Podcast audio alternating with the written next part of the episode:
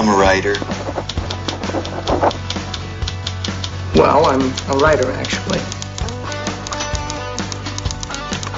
I am a writer. Ghostwriter.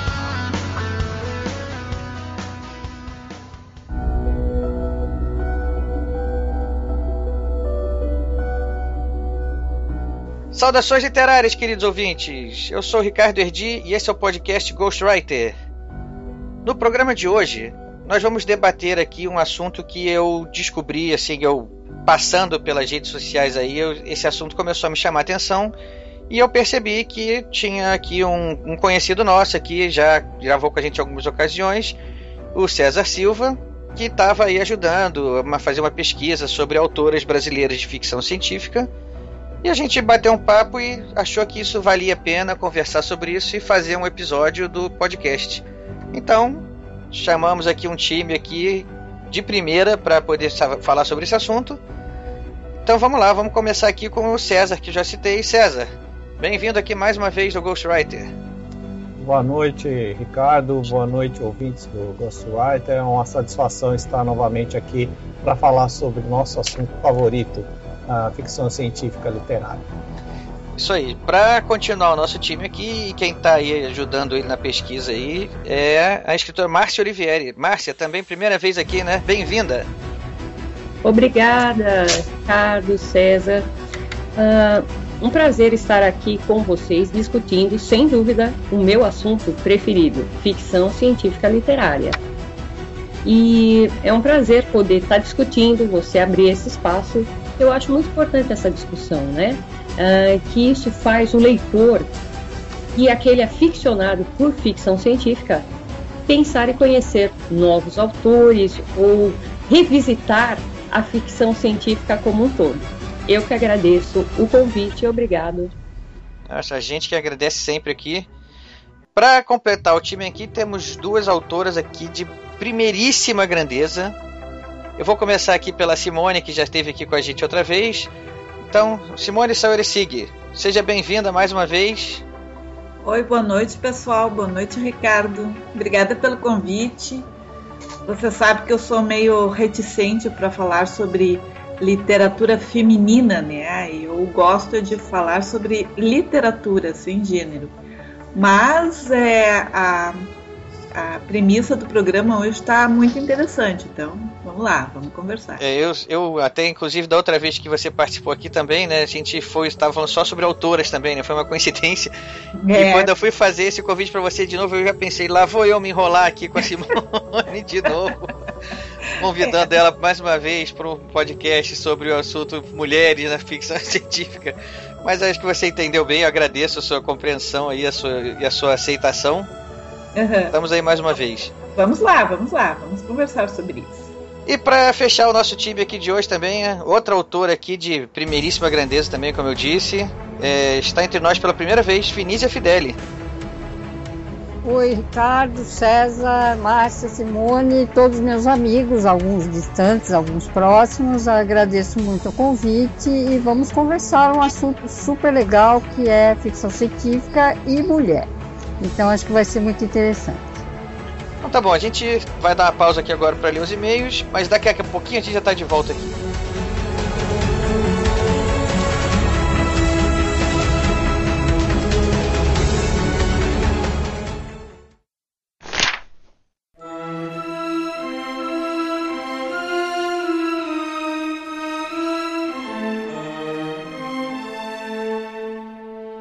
Salve, salve, amantes da literatura! Sou Rafael Modern, editor do podcast, e sejam todos bem-vindos a mais nova leitura de e-mails e recados do podcast Ghostwriter. Ao meu lado, como não pode deixar de ser, Ricardo Erdi. Seja bem-vindo, Ricardo. Estamos aí mais uma vez. É o primeiro, primeiro podcast do ano e primeiro de uma longa série, né? Isso, hoje é um podcast bastante polêmico, né? É, acredito que vai ter uma polêmica aí sim, mas eu acho que qualquer polêmica que a gente esteja levantando aqui, sem, até mesmo sem querer, serve para aumentar o debate né, em torno da nossa da nossa querida literatura, do nosso dos gêneros que a gente gosta, dos autores que a gente gosta. são debates que não têm a intenção de criar lados. Pelo contrário, a intenção dos debates que surgirem aqui tem a intenção de destruir as barreiras. Né? É, é conversando que a gente se entende. Então, se alguém tem opinião contrária ao que vai ser dito aqui, ou uma experiência contrária, por favor, mande pra gente. Nós teremos enorme prazer em, em citar opiniões e experiências que sejam diferentes das que a gente teve aqui. E para aqueles que não querem ouvir o feedback do programa passado, por favor, pulem para o tempo. 23 minutos e 30 segundos. Bom, Ricardo, já que você falou bastante aí, posso ler o primeiro e-mail? À vontade. Se eu pegar aqui o e-mail do Marcelo Maia Barbosa. Olá, pessoal do Ghostwriter, como estão? É uma grande honra ouvir os programas de vocês. São excelentes, fazem um excelente trabalho a favor da propagação da cultura especificamente da literatura. São maravilhosos, sem exageros, muito legal mesmo o programa de vocês. E há muito, muito tempo mesmo venho querendo escrever para vocês. Achei sem querer o site de vocês na internet. Tem muito vocês aí, Marcelo. Porque estava procurando um assunto na época. Não lembro o que era agora.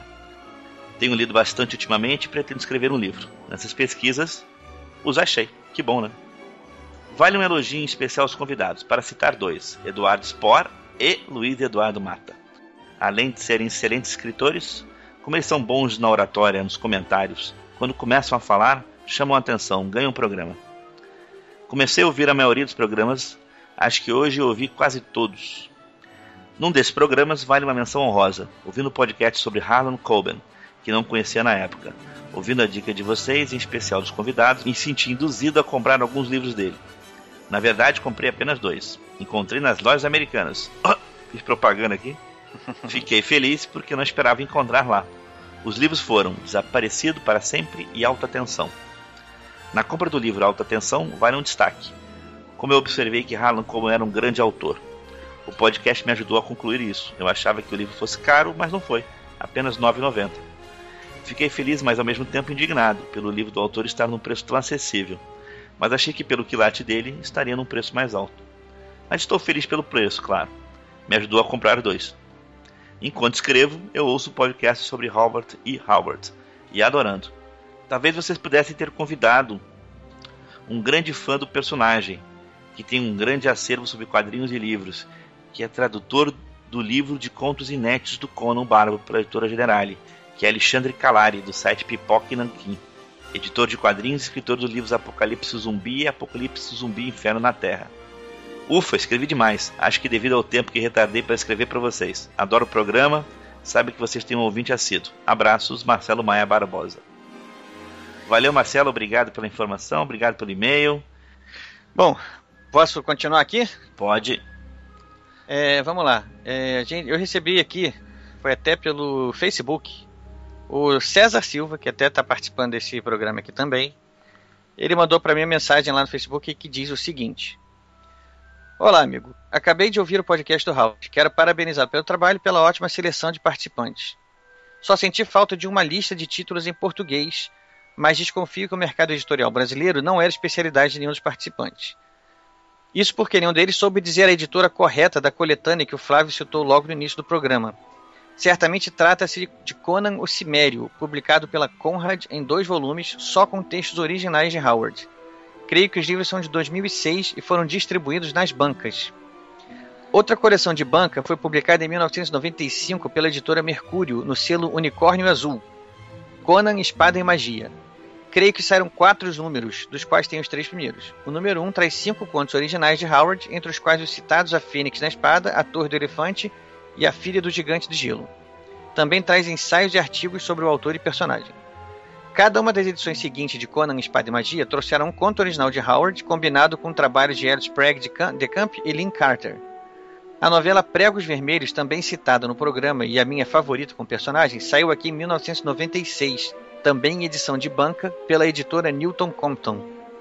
Tivemos ainda no Brasil, em 2012, Conan o Bárbaro, edição muito bacana pelo selo Generale da editora Évora, quando da estreia do novo filme do personagem, que foi ignorado pelos convidados. Realmente a gente se, comentou de filme foi muito pouco mesmo.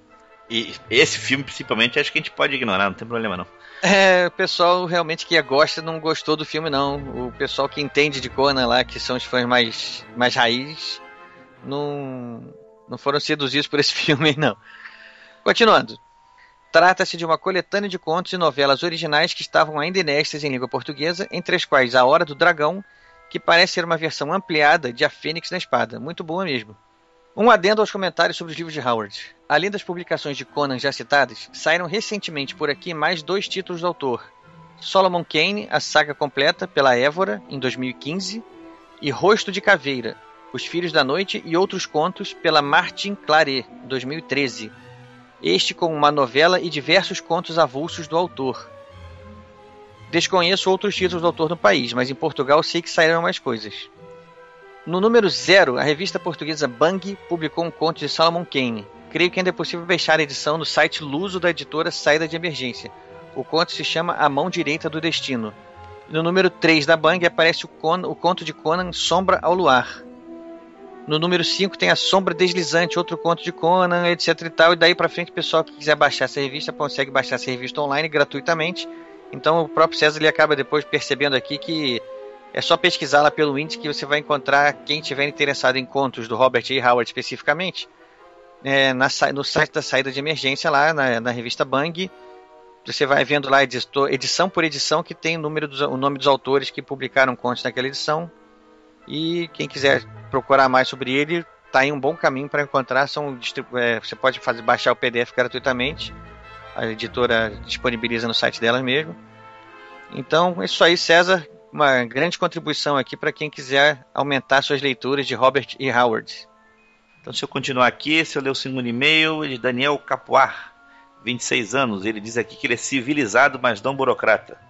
De Tapetininga, São Paulo. ele já tem mandado vários e-mails pra gente aí. Tá se tornando assíduo cada vez mais aí o Daniel. O Daniel, mande mais que a gente se diverte muito com seus e-mails. Olá, caros Erdi e Modena. Nunca li nada de Robert E. Howard, mas é claro que já conhecia seu nome.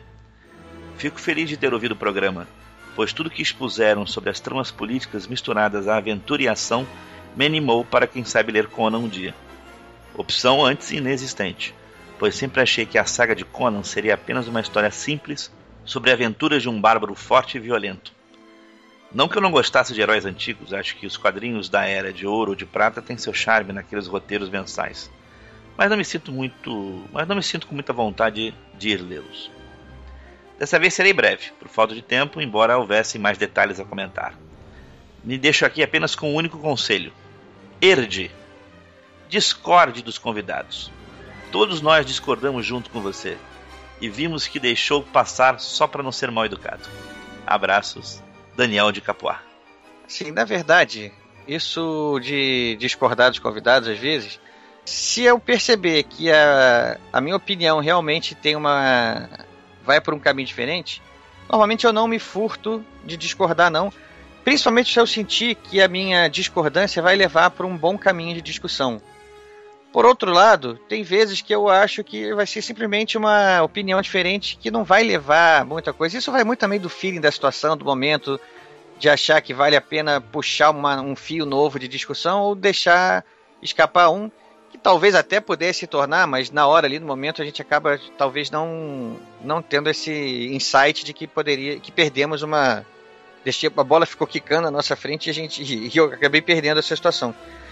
É, não, Daniel, não, eu não tenho essa prerrogativa de não não discordar de convidados, não. Não é uma orientação que eu siga, não. Você pode ter certeza que se em algum momento eu deixei escapar, pode ter sido na edição mesmo, porque provavelmente ah, calma aí, calma aí, calma aí, calma aí. Como é assim na edição? Botar a culpa no editor agora? Se você escutar até o final, você vai entender. Não. Porque pode ser que eu na edi que eu talvez eu, eu no papo eu, normalmente lá ao vivo eu tenha discordado, mas não gerou uma opinião, uma, uma, discussão interessante e seria uma perda de tempo deixar aquilo e o Modena inteligentemente tira aquele aquele desvio que não acrescentou nada e deixa a discussão só dali para frente. Pode ser que, na minha própria opinião, não valesse a pena pegar esse desvio. Mas, de uma forma geral, é, pode ter certeza, não há uma intenção deliberada de evitar atritos. Não. Pelo contrário, acho que a discussão normalmente cresce e, e melhora quando há uma, uma, uma miríade de opiniões diferentes, né? É, eu, eu, eu acho bom você ter tocado nesse assunto. Se você tem essa impressão, é bom falar porque a gente conversa aqui mais e se entende mais. Mas a princípio essa orientação não existe.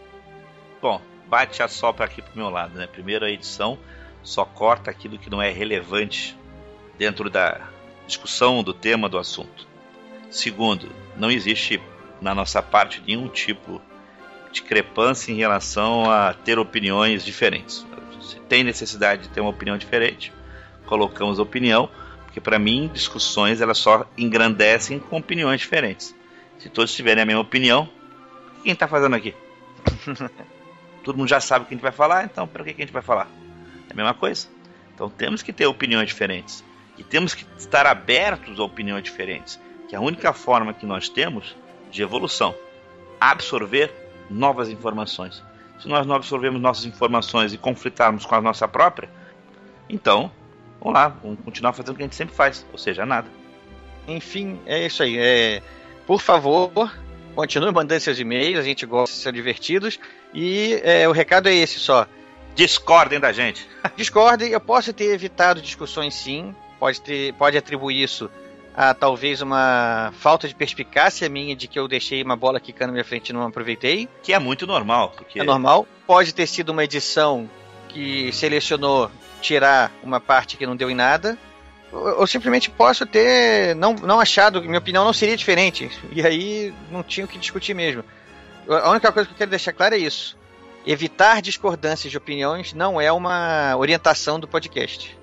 Né? Sem isso, a gente não teria boa, excelentes discussões que já tivemos aqui. Bom, pessoal, chegamos ao fim aqui dos leituras de e-mails. Nós temos um recado para dar. Todo mundo sabe que a gente, há algum tempo atrás, a gente lançou o Patreon, né? Que a gente pudesse arrecadar para que a gente pudesse pagar os custos da hospedagem do, do programa, né? Dentro do, do sistema do Podomatic. É, infelizmente, eu aqui, Rafael, que fui lá no Patreon tentando entender o funcionamento, não soube fazer o troço direito. Ou seja, o troço a princípio não funcionou. Não funcionou por desconhecimento meu do uso da ferramenta do Patreon.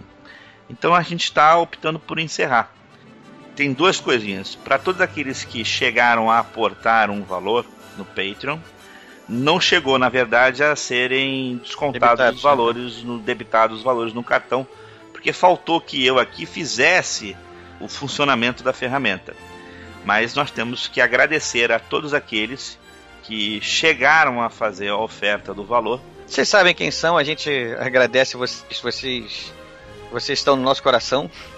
Todo mundo aqui individualmente que fez aqui, a gente tem um profundo agradecimento e por enquanto, obviamente, a gente não vai usar essa ferramenta, eu vou até cancelar, finalizar ela lá, vai ficar suspensa. E deixar bem claro, ninguém foi cobrado. Isso. Se alguém foi cobrado, avisa, né? É. Pois é, se acontecer alguma coisa, por favor, deixe a gente saber, porque nós percebemos que aquela ferramenta não era ideal para as nossas intenções. É, a gente vai, vai procurar uma maneira melhor de, de usar essa vontade do, do pessoal de contribuir, mas o Patreon a gente percebeu que não é a ferramenta certa para essa nossa intenção. A gente acabou não, então, usando da, da intenção do pessoal que resolveu fazer ela declarar a intenção de doar. Até onde nós sabemos, vocês não foram cobrados disso. Por isso que a gente vai encerrar mesmo, porque ninguém vai ter nenhum prejuízo com essa história. Então, por algum acaso, se alguém foi cobrado de alguma maneira, por favor, avise a gente que vamos tomar as providências. Ok, mas obviamente a gente não pode deixar, independentemente disso, o enorme agradecimento que nós temos a todos esses que contribuíram.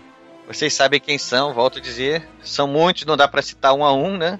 São, e é, não é só questão de não citar, é porque também a gente não tem que dizer para a mão esquerda o que a mão direita fez, né, gente? é isso aí. Essa é uma regra número um, né?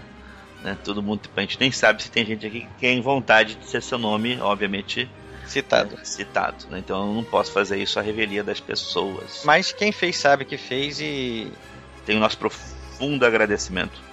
É, por último, Modena, antes da gente despedir, deixa eu só fazer uma última homenagem aqui. É, nós estamos gravando isso em 16 de janeiro de 2016. Essa última semana nós tivemos a notícia do falecimento de dois ícones mundiais, ambos ingleses, né, que foi o David Bowie e o Alan Rickman. O Alan Rickman, para quem ainda não associa o nome ao, ao personagem, ele é o Snape, Severo Snape. Severus Snape do Harry Potter. Foram dois monstros em suas áreas de atuação. O David Bowie, é, à sua maneira, sendo um artista do mundo da música, ele deu en- enormes contribuições para o mundo da ficção científica, com vários personagens que ele criou, vários é, passeios por gêneros musicais que flertavam abertamente com ficção científica. Então, nosso agradecimento ao E David fantasia Bowie. também, né? Fantasia também, né? Ele foi o, o Rei Goblin lá daquele filme esque- inesquecível, Labirinto. O Labirinto. Ele também fez aquele Fome de Viver, se não me engano, não foi? Aí já não vou mais. Não, não vou lembrar, vou ficar citando, vamos, vamos citar todos os papéis dele aqui, porque não vai acabar.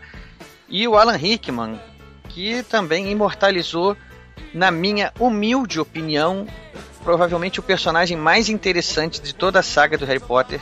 O mais complexo, sem dúvida nenhuma. O mais complexo e é aquele que você acaba no final dos sete livros, ou dos sete filmes, ou dos oito filmes, ou não importa a maneira com a qual você se relacionou com a história, você repara que a história dentro da cabeça do Snape tinha toda uma conotação diferente da que nós, que vimos a história muito mais pelo, pela ótica que o Harry Potter via, e a gente acaba percebendo que a história era, podia ser contada de uma outra maneira se fosse vista pela ótica do Snape. Então são dois. É também é, o, o Alan Rickman ele acabou incorporando outros personagens também inesquecíveis, mas esse principalmente que a gente está associando mais aqui ao mundo da literatura, porque é, originalmente esse personagem nasceu nas páginas do livro da J.K. Rowling e acho que ele encontrou no Alan Rickman o melhor Severus Snape que ela podia sequer pensar em conseguir. E o Alan Rickman honrou o personagem volto na minha opinião, o personagem mais interessante, ele mais complexo da saga toda. Não dá pra imaginar diferente. É, o, o Severo Snape é o Alan Rickman, o Alan Rickman é o Severo Snape. Hoje não tem como tirar. E, enfim, é isso aí. São dois caras que, à sua maneira, contribuíram pra gente poder ver com nossos olhos coisas que a gente conseguia só ter contato através da literatura, por meio da literatura. É, o David Bowie e o Severo Snape, quando a gente olhava para eles via os personagens, via as atuações, a gente tinha um pouco mais daquela alegria de perceber que os nossos personagens amados estavam ali e, e davam vida àquilo que a gente tanto, tanto ama. E fica aqui nossa homenagem aos dois e certamente eles a contribuíram para fazer desse mundo um lugar melhor. E uma última coisa que eu achei muito legal: a nossa Terra, nosso planeta tem mais ou menos 4 bilhões e meio de anos. Então a gente tem que se sentir privilegiado, porque a gente conseguiu dar um jeito de viver na mesma época que o David Bowie e o Alan Rickman viveram. então é isso aí, pessoal. Fica aí a homenagem e agora vocês ficam também aí com a discussão. Vamos pra polêmica? Vamos. Ricardo, um abraço para todos, principalmente dê um abraço dos nossos convidados. Isso aí, valeu, pessoal. Abração, daqui a pouco eu tô de volta. Até mais e até o próximo leitura de e-mails.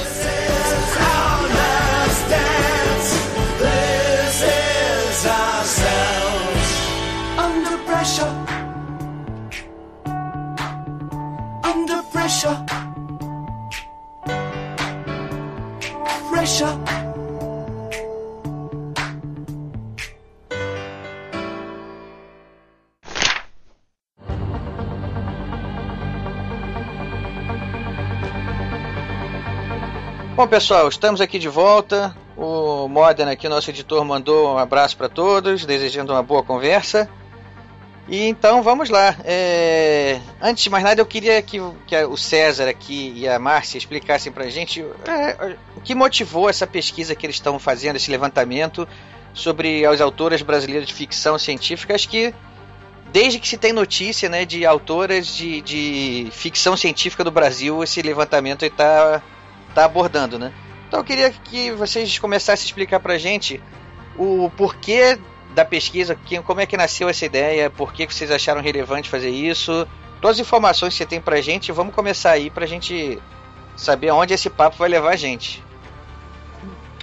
Acho que a Márcia deve dar o depoimento inicial, porque a ideia original é dela, né? Eu já peguei o bonde andando, então fala aí, Márcia.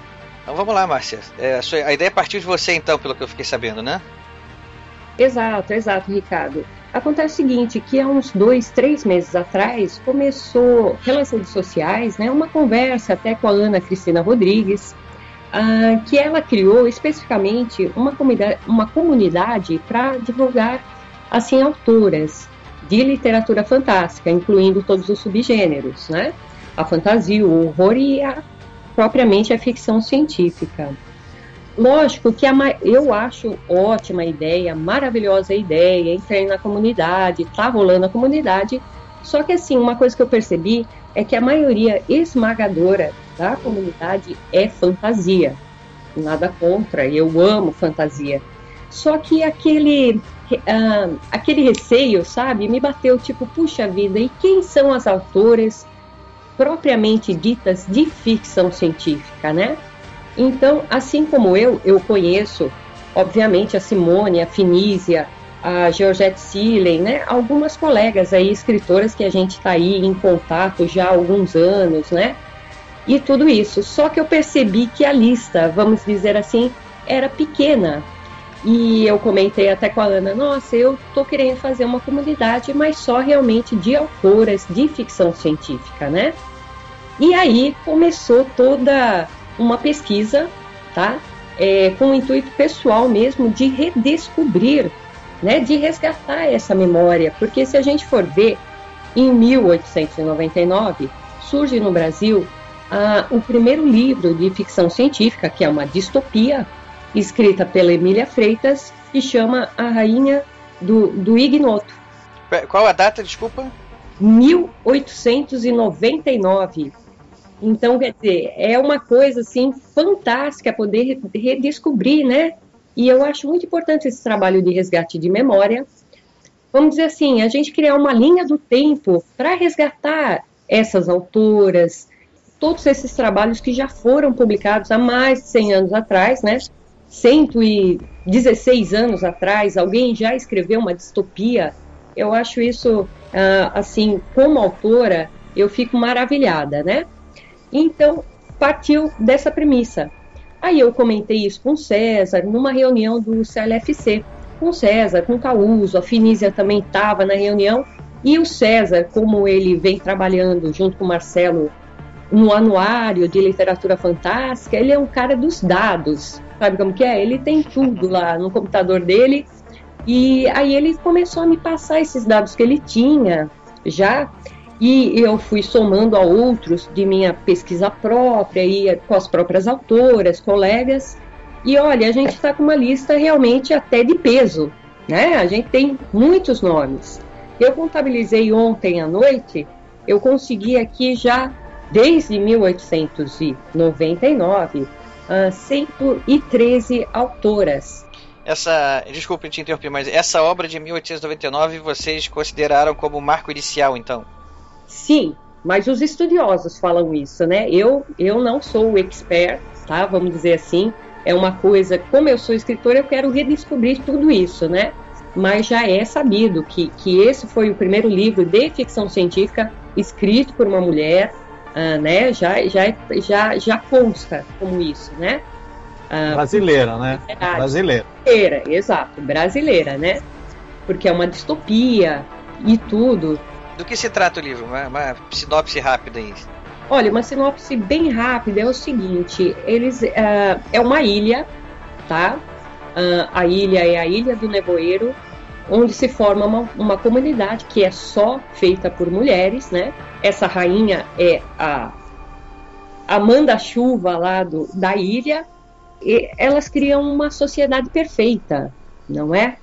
Então, quer dizer, além disso, vamos dizer assim que tem até um feminismo, um modernismo, né? Uma ideologia nacionalista já em 1899.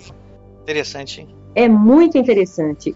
E uma coisa assim, houve a republicação deste livro pela editora da Universidade de Santa Cruz do Sul em 2003, que é inclusive a edição que eu tenho, e não está esgotada. Tem aí para vender na Livraria Cultura, enfim em alguns sebos, essa coisa toda.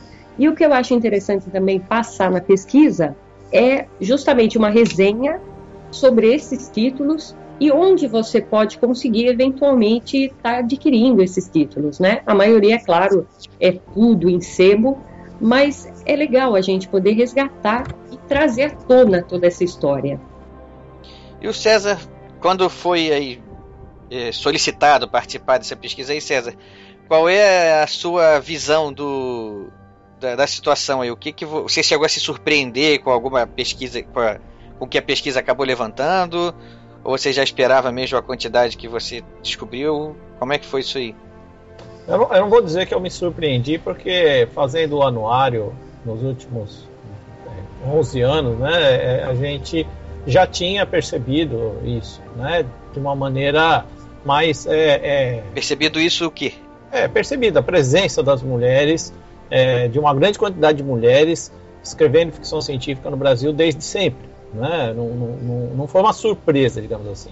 Mas o que, o que me surpreendeu quando eu fiz a, a seleção, quando eu peguei todas as relações de lançamentos de livros que a gente tinha na nossa relação de, de efemérides, e depois buscando alguns anos que ainda não tinham sido calculados pelo anuário, complementei esse estudo de ponta a ponta, né, desde, desde a da Rainha do Inhoto 1899 até os dias de hoje, eu vi que a quantidade era muito maior do que eu pensava.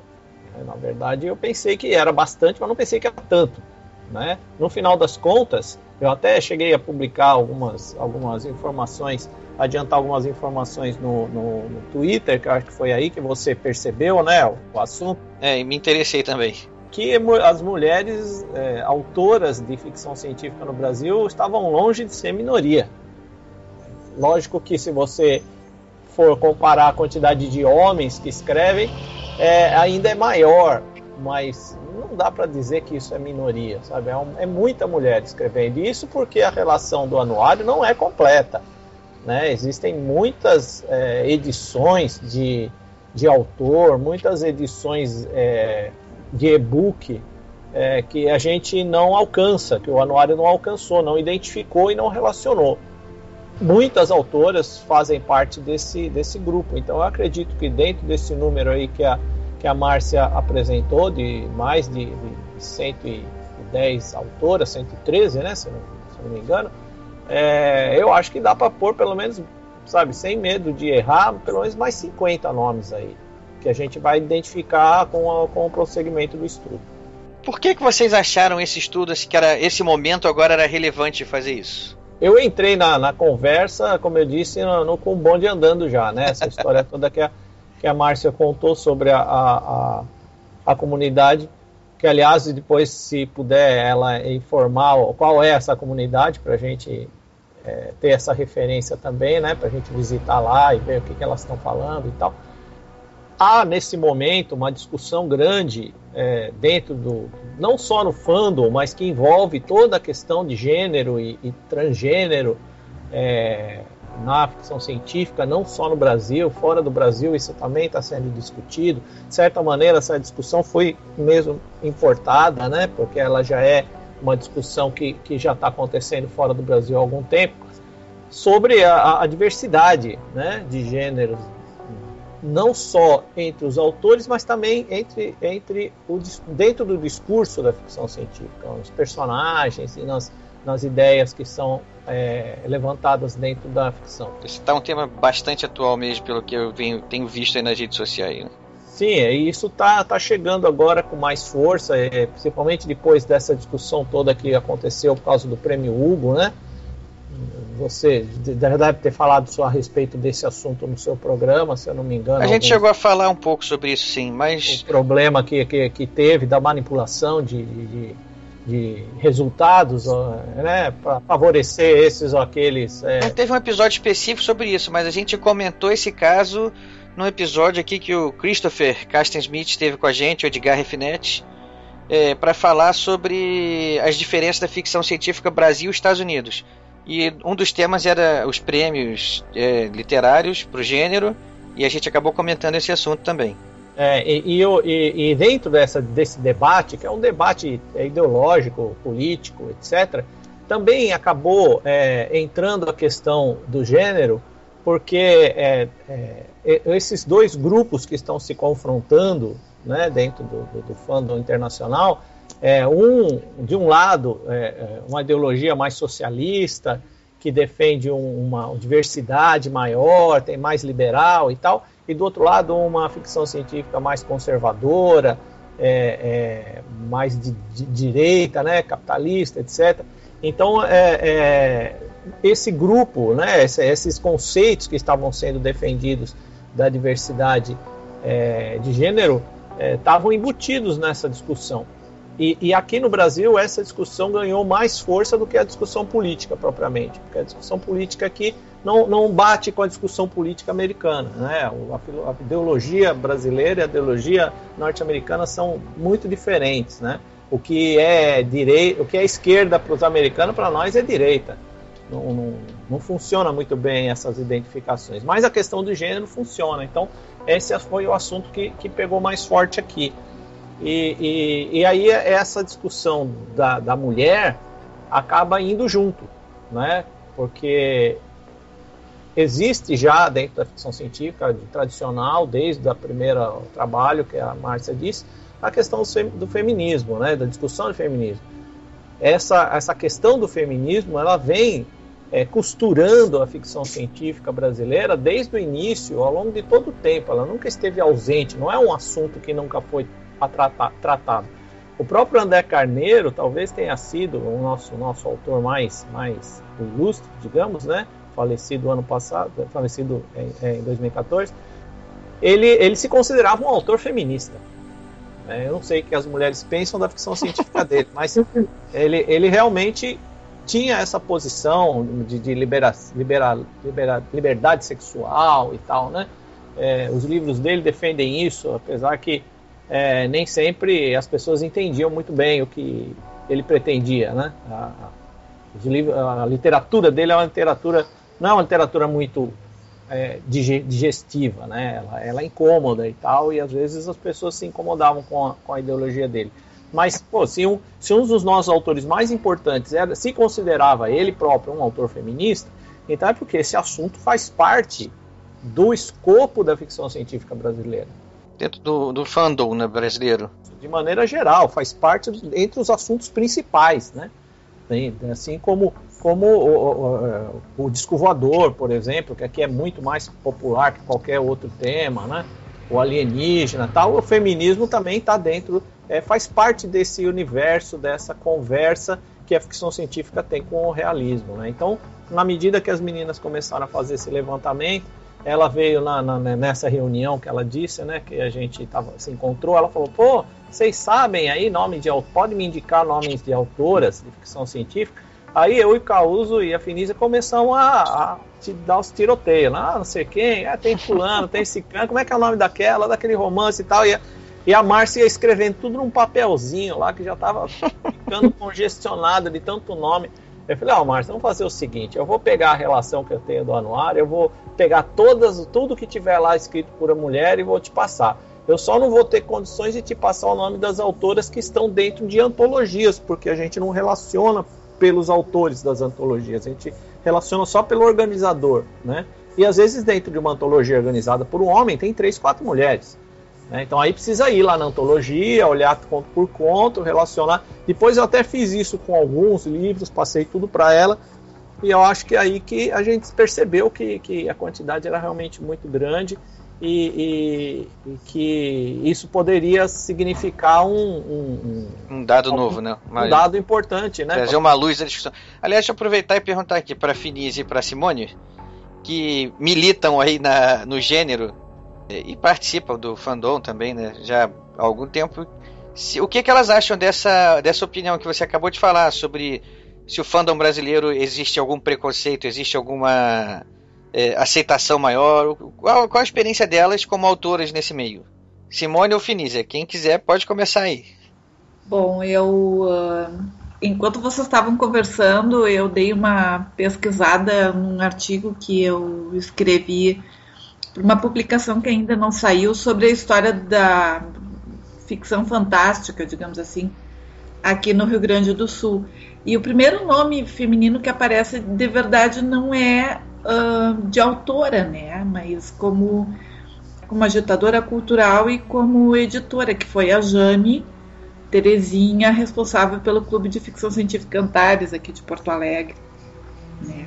Ela, na verdade, ela fazia, cumpria mais uma função de edição e de aglutinava as pessoas uh, em torno do. É uma agitadora boletim, cultural, né? É, em torno do Boletim Antares. Eu acho, eu nunca tive nenhum problema com editores, não que eu percebesse, mas eu sou meio pateta, vou ser bem sincera. às vezes as coisas acontecem e eu não noto, eu me sacode. Mas eu não percebo que Há alguma barreira à entrada? É, que haja alguma barreira para a edição dos meus trabalhos por ser mulher. Eu acho que não tem. Mas eu já percebi que, por parte dos leitores, sim, existe uma certa resistência, digamos assim. Não vamos chamar de preconceito, né? Vamos chamar mais de resistência. Eu acho que existe uma tendência a pensar que a literatura é, de ficção científica escrita por uma mulher não vai ser uma literatura de ficção científica, vai ser um romance disfarçado de alguma outra coisa. Eu tenho a impressão que é essa ideia que as pessoas têm a respeito da ficção científica escrita por mulheres. E aí, dependendo do leitor, isso pode afastar né, a pessoa daquele texto. Eu não sei o que a Finícia acha. Não, na verdade eu até fiquei muito surpresa quando esse assunto veio à tona a respeito de, de, algum tipo de preconceito contra a mulher autora de ficção científica, porque eu fui super bem recebida pelo fandom. Nunca o fato de eu ser mulher ou deixar de ser mulher foi algum quesito para publicação ou não dos meus poucos trabalhos. Quer dizer, acho que a única coisa que limitava era a qualidade do trabalho. Ninguém queria saber se era homem, se era mulher, qual era a minha profissão, o que, que eu estava fazendo. E na verdade, até quando descobriu que era mulher, falou: oh, que legal, era super celebrada e tal. Então, realmente nunca senti nenhum tipo de preconceito, não.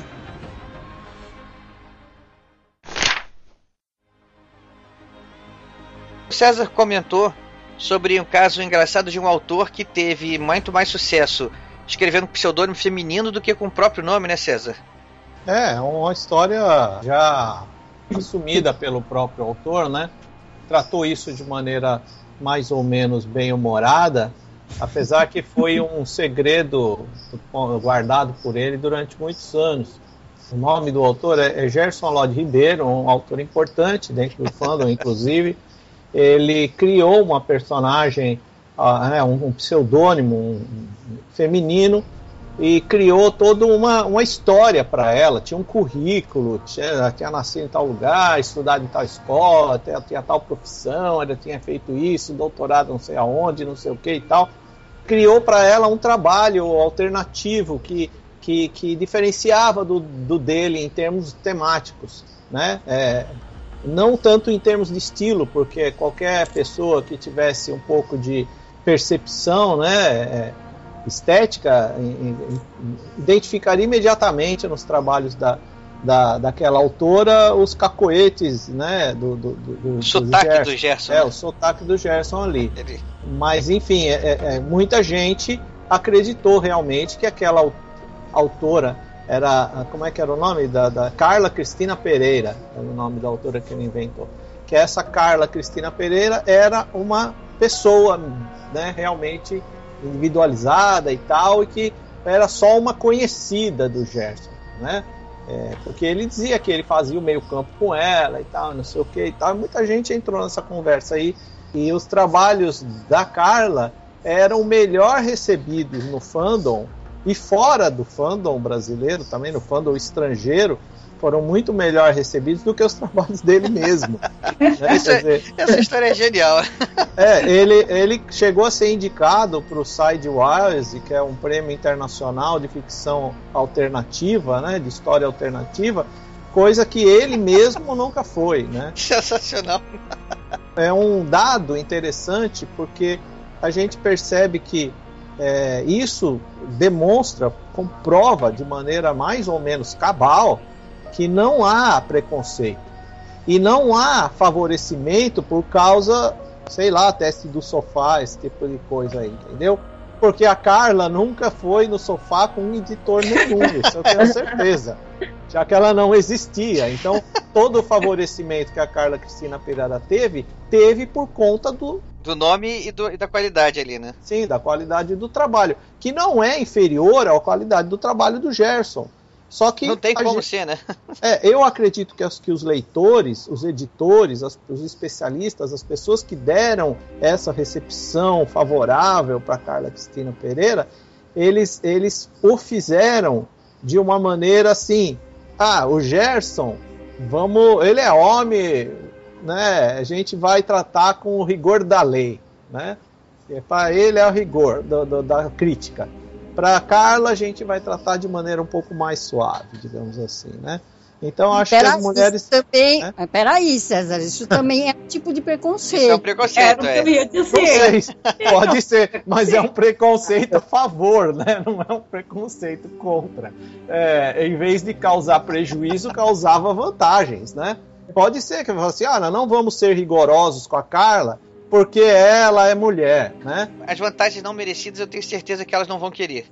Mas É eu isso acho que também entra também a questão pessoal, né? Porque o Gerson era uma pessoa já conhecida, então quando você é um autor conhecido e é um autor que tem a sua presença política já definida dentro do grupo, existem as pessoas que gostam de você e as pessoas que não gostam. E, e a Carla não, a Carla era neutra, né? Ela não veio, não tinha, não vinha carregada desses preconceitos, né? Políticos, ideológicos. Ela, ela era o mesmo trabalho do Gerson, mesma proposta, só que sem a carga de preconceito que o autor homem, não por ser homem, mas por ser militante dentro do fandom, recebia. Então o conhecido, né? É, o Gerson tem isso. Tem os amigos e os inimigos, né? E eu posso só dar uma parte também aqui, Ricardo. Claro. Eu acho que assim, você foi muito feliz em utilizar essa palavra de desmistificar. Então eu acho que esse é o ponto. Eu acho que nós temos muitas autoras. Eu também gostaria de dar o meu depo- depoimento, né? Como autora, eu jamais sofri qualquer tipo de preconceito em relação aos editores, a publicações. E então eu concordo com as meninas. Olha, a Finísia, eu acho que ela foi muito pontual, ela deu uma ótima opinião, assim como a Simone. A- em relação a Simone, eu acho que eu acredito que haja uma certa resistência, sim, por parte do leitor, uma certa desconfiança, vamos colocar assim. Mas será mesmo que é ficção científica? Ah, eu acho que vai ser mais um romancinho água com açúcar, com robô, com nave espacial, do que propriamente uma ficção científica, Eu né? posso dizer que não sabem o que estão perdendo, né? Quem pensa assim, né? Ah, não, é que você é um excelente leitor, é por causa disso. Eu sou o Essa- leitor da. Assim, eu, eu, eu sou tão desligado também que nem o nome do autor eu vejo. Como eu falei no caso da Finísia. Eu peguei a, a coletânea e eu fui devorando um por um sem nem ver quem, quem eram os autores. O leitor assim também é bem. Bem desligado, né? É, mas eu acho que eu acho que essa deveria de ser a, a- a atitude de qualquer leitor. Né? O que interessa é o que está escrito, não quem escreveu. Pois é, não faz a menor diferença pra mim quem escreveu, se é homem, se é mulher, qual é a cor da pele, qual é a orientação. Só não faz a menor diferença o que, que a pessoa faz no âmbito particular dela. O que, minha relação com ela é o que ela escreveu ali, é o que eu tô lendo. Ponto e acabou, né? Exato. Eu acho que é a qualidade, né, como em tudo, que vai fazer realmente a diferença. Só para citar um exemplo, em 2010 eu organizei para a Andros Editora uma coletânea de ficção científica, 2054 contos futuristas. Ah, eu selecionei apenas 12 autores, né? Quem participou como convidado foi o Braulio Tavares, com um conto, o Roberto de Souza Causo. E nas submissões que o pessoal né, mandava os contos, tudo, claro que a grande maioria eram homens e pouquíssimas mulheres remetendo os contos. Né? No final, ah, foram 12 autores e três mulheres selecionadas, né, que os contos realmente eram muito bons. E claro que dos rapazes também. Ah, mas o que eu quero dizer é o seguinte: eu tentei fazer, como organizadora, uma coletânea que mostrasse essa qualidade, sabe? Independente da história, independente do gênero ou do autor, se é homem, mulher, trans, sei lá. é a qualidade da coisa. Que eu acho que é isso que o leitor, ah, vamos dizer assim, que, que, é o grande barato da literatura é esse, né? É o leitor se encontrar e falar, puxa, isso é bom, isso, isso faz diferença. E essa foi a minha expectativa e eu fiquei muito feliz de ter realizado esse trabalho, sempre visando justamente isso, a qualidade, que eu acho que é isso que faz total diferença em qualquer área, em qualquer gênero, em qualquer coisa na vida, né? É, é o que a Simone falou lá, que ela tem essa reticência, né, para falar de literatura feminina, né, que ela quer falar sobre literatura, né, Simone? É por aí na sua, sua reserva, né? É, exatamente. Mas eu devo dizer que, como leitora, eu já encontrei muito romance que é pseudo-ficção científica, que é um romance romântico, na verdade, uma história mocinho encontra mocinha e ambos se apaixonam, só que com um aparato de ficção científica e que é empurrado para o leitor como se fosse ficção científica. Isso, ah, como leitora, durante muito tempo eu prestava atenção se quem tinha escrito o livro era um homem ou uma mulher por causa disso. E livros de mulheres eu abria com uma certa reticência, assim, eu estava desconfiada. É, eram nos bons tempos do Clube do Livro, né? E eu acho que o romance que eu estou me lembrando agora mesmo chamava Iargo, era um negócio horroroso. Assim, a Jaqueline Souza. É, isso mesmo. Isso mesmo. Horrível. É uma best-seller aí, né? Pior que foi, né? Pior que foi. Eu li isso aí também. Eu li isso aí também. Isso aí. É, Muito, é muito ruim. Olha, vocês querem realmente que isso vá, vá ao ar, não? Não, esse é, o, é, na minha opinião, o pior livro de ficção científica já escrito. Pior que foi escrito muita porcaria, né? É, Mas esse da Jaqueline Susan tá entre uma das piores coisas que já foi escrito. E ela não é uma má autora. É, é que ela errou a mão nesse, nesse romance. Então, Modena, bota um pi aí no nome da autora e do nome do livro, por favor. Pra não, pra não, não manchar a reputação assim de graça, né? Ah, velho, pode. Ela não tem problema de ser manchada a reputação dela. Ela é uma grande best-seller internacional, né? Sim, é verdade. Estrangeiro. Seria como se a gente estivesse falando alguma coisa aqui, sei lá, do, do, de um desses grandes autores estrangeiros, Stephen King, etc. E tal, né? Preciosismo né? meu. É. Então esquece isso aí, pode. Mas, mas é, o romance não é ruim porque foi escrito por uma mulher. O romance é ruim porque foi mal escrito. Exato, é, acho que eu queria falar. A má qualidade não tem absolutamente nada a ver com o gênero da autora. Sim, sim. É, foi uma má escolha dela, assim como eu já li péssimos livros também de homens. Sim, Provavelmente muito mais. É que esse, esse realmente é, total, é um romance totalmente equivocado, né? É. Mas eu acho que talvez algumas pessoas até gostem disso, né? Existe um, um, um subgênero, digamos assim, da ficção científica, é, da literatura, não da ficção científica, um subgênero da literatura de maneira geral, que trata de, exatamente desse tipo de história que a Simone disse, que é a, a garota encontrar garoto e se apaixonam, entendeu? E tem um caso tórrido é, e problemas de, de, de afastamento. E no fundo do cenário ali tem um robô ali, né? É, é, tem é. José ama Maria, que ama Antônio, que ama João, etc. Esse tipo de, de, de subgênero, ele tem editoras próprias que exploram esse mercado, tem um nicho de, de leitores bastante ativo, né? Geralmente são leitoras mesmo, sabe? Aqui no Brasil a gente tinha aquela coleção é, que, que, que, era muito popular, né? Sabrina, né? Que saía na banca de jornal. Sabrina, Júlia, Júlia, exatamente. Que tinha esse tipo de enredo, né? Sim, e alguns uh, um pouco mais recente agora, é, eu cheguei a pegar alguma dessas publicações que tinham uma cara de fantasia, de terror, de fantasia, e que na verdade era bem isso, era um romance romântico que segue todas, toda aquela, aquela receita, digamos assim, só que tem um, um, um cenário que remete a um determinado gênero mas não passa disso, né?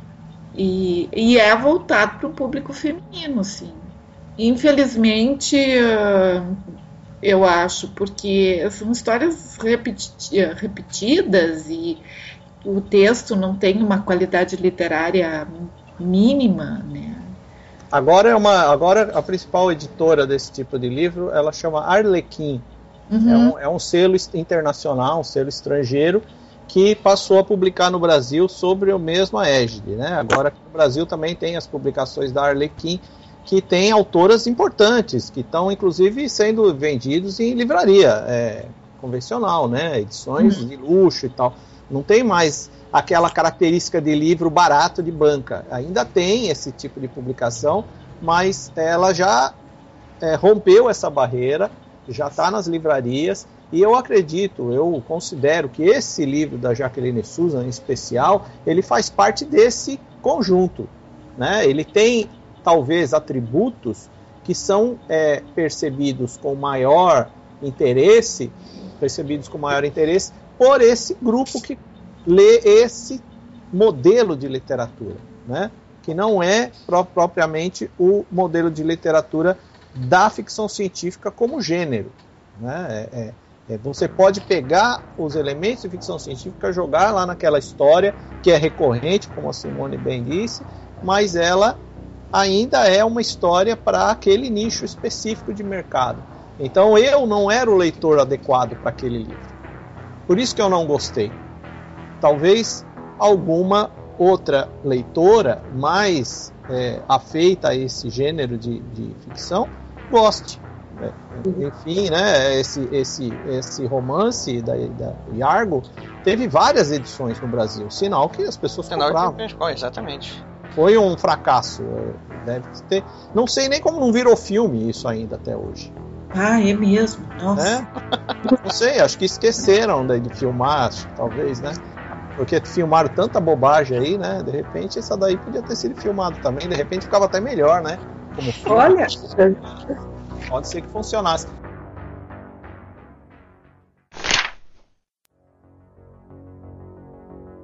Uma das coisas também que acontece dentro da ficção científica brasileira, que identifica né, essa questão, é que sim, não só as autoras se manifestam de maneira bastante liberal, mas dentro da história, como personagens, as mulheres também têm uma presença importante. Esse é uma boa, um bom assunto que eu também queria tocar nele.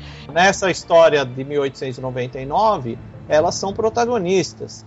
As- O segundo livro da relação, que é de 1929, né, 30 anos depois da Rainha do Inhoto da Emília Freitas, tem, a- tem o romance chamado Sua Excelência, a Presidente da República no ano 2500, de uma autora chamada Adalzira Bittencourt. Ela, é, quer dizer, ela escreveu um, um- um romance futurista aqui, né, que identifica uma, uma mulher na presidência da República, Em 2500. é, que ela imaginou que isso ia acontecer só em 2500. É, antecipamos os fatos aí, né? É, então, Fomos mais rápido do que ela pensou. A, a realidade supera a ficção, né? É. Mas ela estava lá discutindo a questão. Antes de falar sobre personagens femininos na literatura, eu queria só lembrar, só, só pontuar mais um caso, assim, para montar o perfil aí do, do, do fandom brasileiro. É também um outro caso que, que acho que você, foi você que comentou também, de um autor negro que já ganhou todos os prêmios possíveis. Ah, sim, é. Aí, aí a gente entra na questão da etnia, né? Da questão É, não tô étnica. querendo falar sobre o gênero, eu tô querendo falar só para mostrar como o fandom talvez seja um grupo de uma mente. Eu- O que eu vou falar é um preconceito também, né? Mas assim, o fandom é um grupo de mente mais aberta, porque mesmo antes desses assuntos virem à tona, se tornarem polêmicas atuais, o fandom já tratava isso com tanta naturalidade que não era polêmica dentro do grupo, né? É, eu sei que isso que eu tô falando eu generalizei e a generalização é perigosa. Mas é, tem esse outro exemplo que, que eu acho que você que comentou. Sim, é, é, o nome do autor é Júlio Emílio Braz. Ele começou a carreira dele como roteirista de história em quadrinhos. Ele publicava as histórias dele nas, nas revistas de horror, principalmente, né? Era um roteirista principalmente de histórias de horror, mas também chegou a fazer muitas de ficção científica. Era um, um- um roteirista muito respeitado, né? Porque ele não, não faz mais esse trabalho, por isso que eu falo no passado, né? Mas ele é vivo ainda. E, e depois ele começou a escrever ficção para é, infanto juvenil, conseguiu publicar vários títulos por uma grande editora desse nicho de mercado, que é a Moderna, né, editora Moderna, e ali ele, ele criou, fez a carreira dele de escritor. E, e, aos poucos ele foi se tornando mais escritor do que roteirista e hoje ele é só só escritor, né? só escreve livros. E ele já ganhou Jabuti, já é um autor muito muito bem sucedido do ponto de vista comercial e, e é absolutamente negro.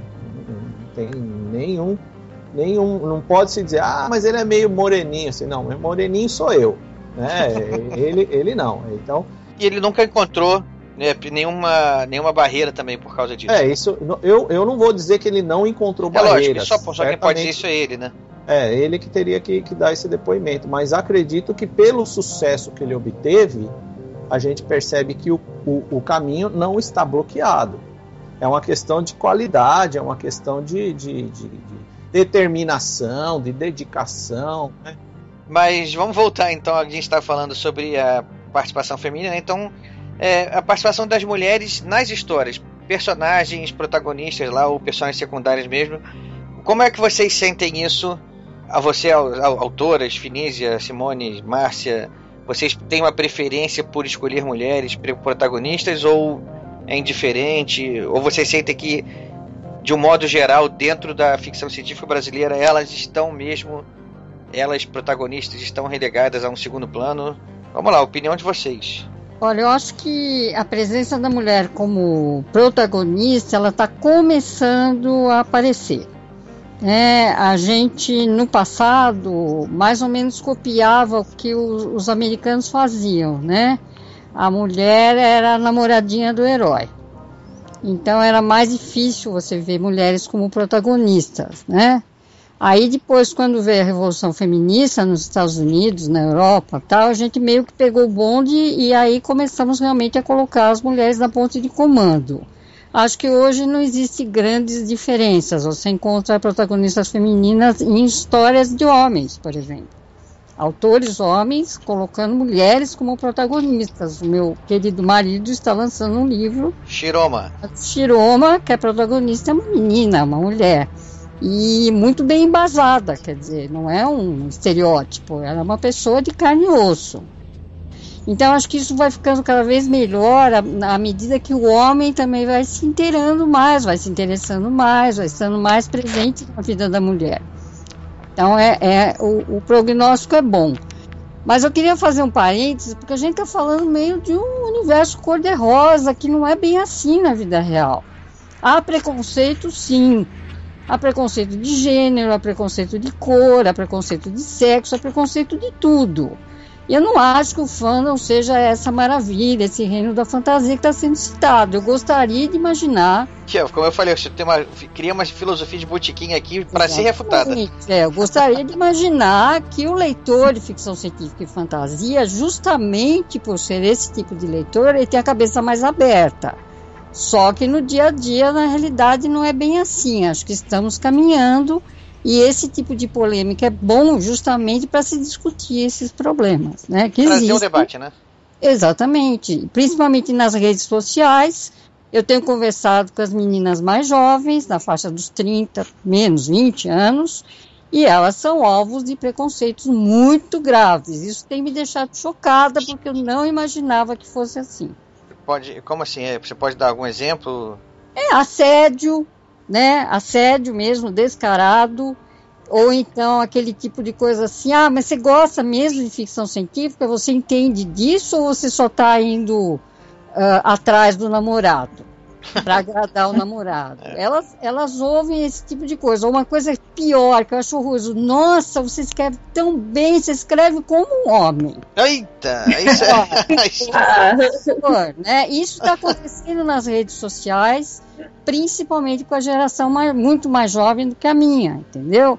Então, acho que é importante ser citado que não é essa coisa cor-de-rosa que a gente está falando. No meu caso, foi ótimo eu não posso reclamar, mas na atualidade isso não está acontecendo. As meninas estão sendo agredidas mesmo, estão sendo assediadas e estão sofrendo preconceito, sim.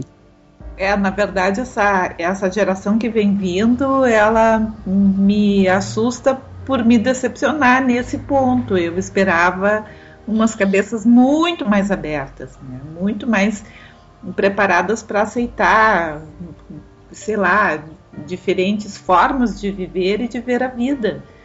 E não é isso que a gente vê.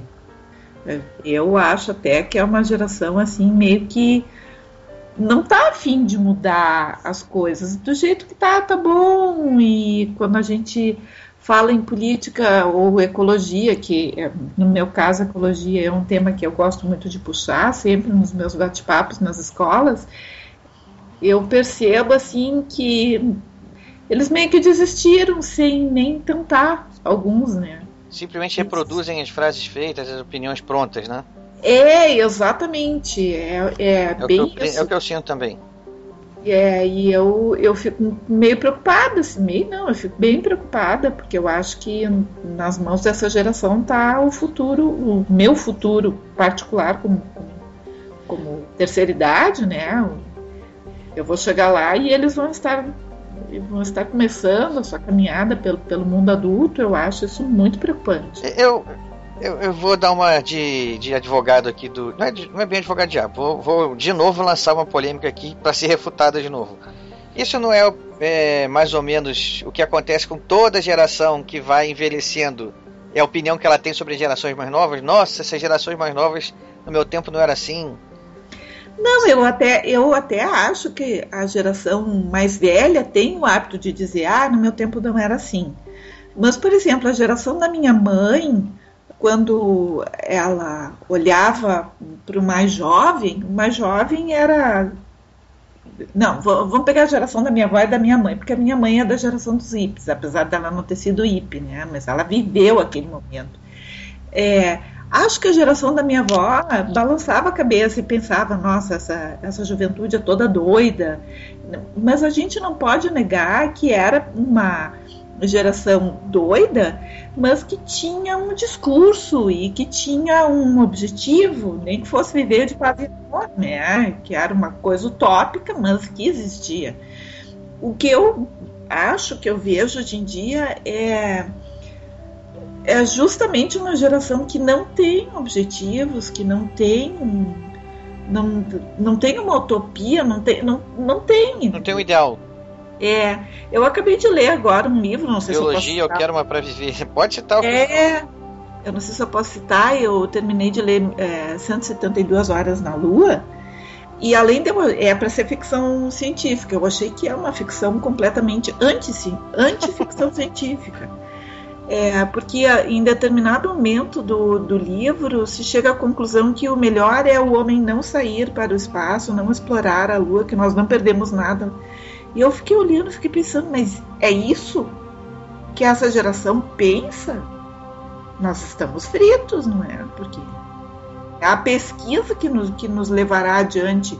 Nós, nós não podemos simplesmente desistir, né? E dizer, não, é que lá fora a gente não perdeu nada lá fora, tá cheio de, de ET monstruoso, nós vamos, nós vamos todos é, morrer à míngua. Não, é assim, né? E eu fiquei, eu fiquei bastante preocupada. E essa coisa da distopia também, hoje em dia se lê muita distopia. Por que se lê tanta distopia? Por que se publica tanta distopia? Se publica porque o público procura. E o público procura isso por quê? São, são questões assim que eu fico olhando e eu fico meio de cara com essa geração. Eu esperava gente muito mais disposta a revolucionar o mundo e a maneira de viver, até porque eles têm na mão uma ferramenta absolutamente alucinante que é a internet, Internet, que, é a, que é a tecnologia. Nós que vivemos na fase antes de internet e depois da internet, a gente consegue perceber bem a diferença, né? Isso, isso. Imagina, eu tenho 50 anos, então para mim isso que nós estamos fazendo hoje é, pertence ao reino da ficção científica. É verdade. Maravilhoso. Eu gosto demais. Ah, eu fico às vezes com o celular, assim, quando a gente vai fazer. Quando eu vou falar com a minha esposa, que eu pego o celular e falo com ela naquele videoconferência pelo celular. Eu vejo ela onde ela tá, ela me vê. Acho que pra mim aquilo é Jetsons total, assim. Mas claro, imagina. Os Jetsons, assim, nem, nem os Jetsons tinham aquilo. né? Não, eles não, não chegaram a pensar, né?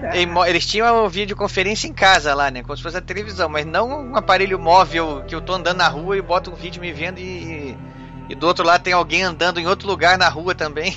É, de repente você diz, olha só que linda paisagem, e vira, né, o celular e, e a pessoa pode ver que linda Nem paisagem. os Jetsons tinham isso, né? Eu ficava achando que os Jetsons estavam tão longe, né? E a gente já tá passando um pouco, Jetson. Pois em alguns é. aspectos. E justamente essa geração que nasce com isso na mão, eles parecem entediados com isso, não sei. Eu sinto falta de. Eu acho que essa geração esquece de que veio gente antes. É. Né? Para chegar Boa. a para ter o ônibus espacial, para a gente ter internet ou celular móvel, teve gente antes que pensou, que sonhou, que pensou, que construiu, que realizou e botou na mão deles. Só que eles acham que eles são os donos da cocada, entendeu? Então não tem. É. Antes deles não tem ninguém. Nós, os velhos, nós somos velhos, né? Sim. Nós não fizemos nada importante, exceto colocá-los no mundo.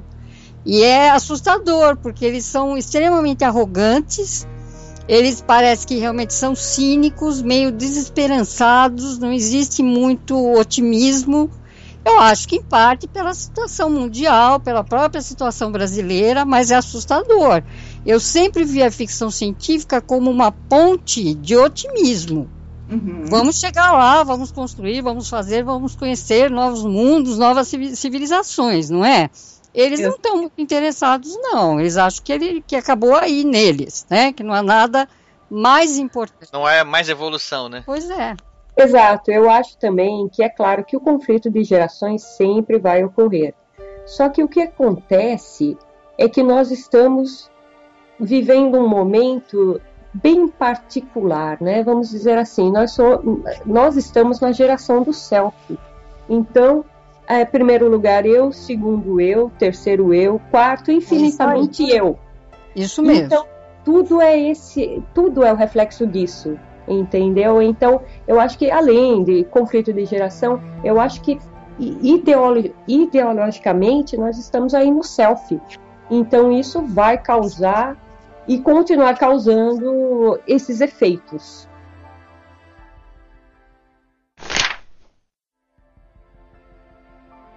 Nesse levantamento, quando eu conversei com o César sobre o que, que a gente poderia falar a respeito no episódio, mais ou menos a gente pensou em dividir é, a história da ficção científica brasileira em algumas fases. Como é que vocês dividem a história da ficção científica brasileira? Vocês já estão aí militando há muito mais tempo do que eu. Quantas fases são e quais seriam. Vou falar das autoras. Quais seriam as autoras assim que pertenceram a essas fases e que ajudaram a consolidar, a caracterizar essas fases? Basicamente, a gente divide a, a, a história da, da ficção científica brasileira em, em quatro, par, quatro fases mais importantes. É lógico que tem as fases intermediárias, mas basicamente a gente tenta é, é, entender o, a evolução da ficção científica a partir dessas quatro, desses quatro momentos.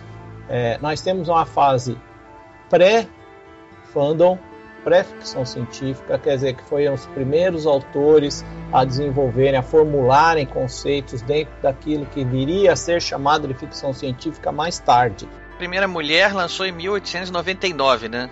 Isso, Mas é, qual é a data que seria a, a inicial da ficção científica como um todo? Algum homem lançou alguma coisa anterior que já é considerada ficção científica? No Brasil? É.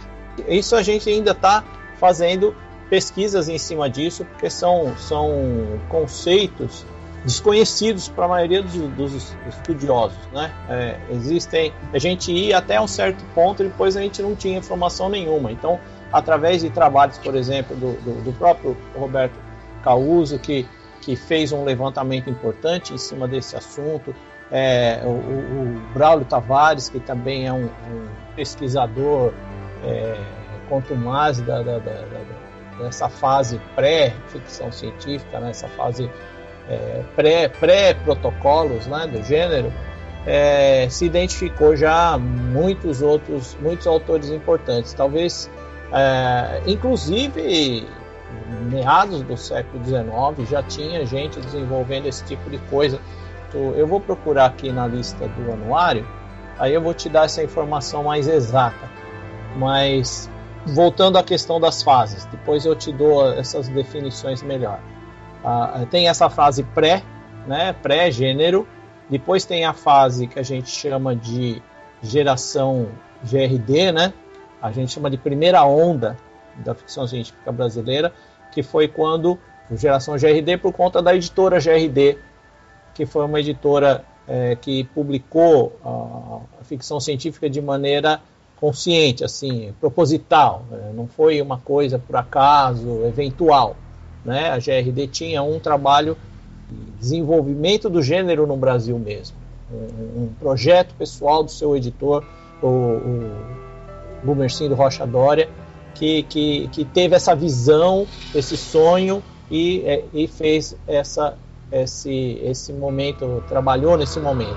Ele não foi o único que publicou na época, isso nos anos 60, né, começo dos anos 60, é, que ele que não, não, foi o único a trabalhar com isso. Né? Outros autores também trabalhavam em outras editoras, mas ele como foi um cara que lançou a ficção científica no Brasil como um trabalho organizado mesmo. Ele convidou escritores para que nunca tinham escrito ficção científica para fazerem o trabalho, é, um conto, e montou algumas antologias muito importantes na, na, na, na história da ficção científica brasileira. Então, depois nós temos a fase que a gente chama de segunda onda. Só uma, só uma coisa, essa primeira onda, assim, o que unificou ela foi justamente a editora.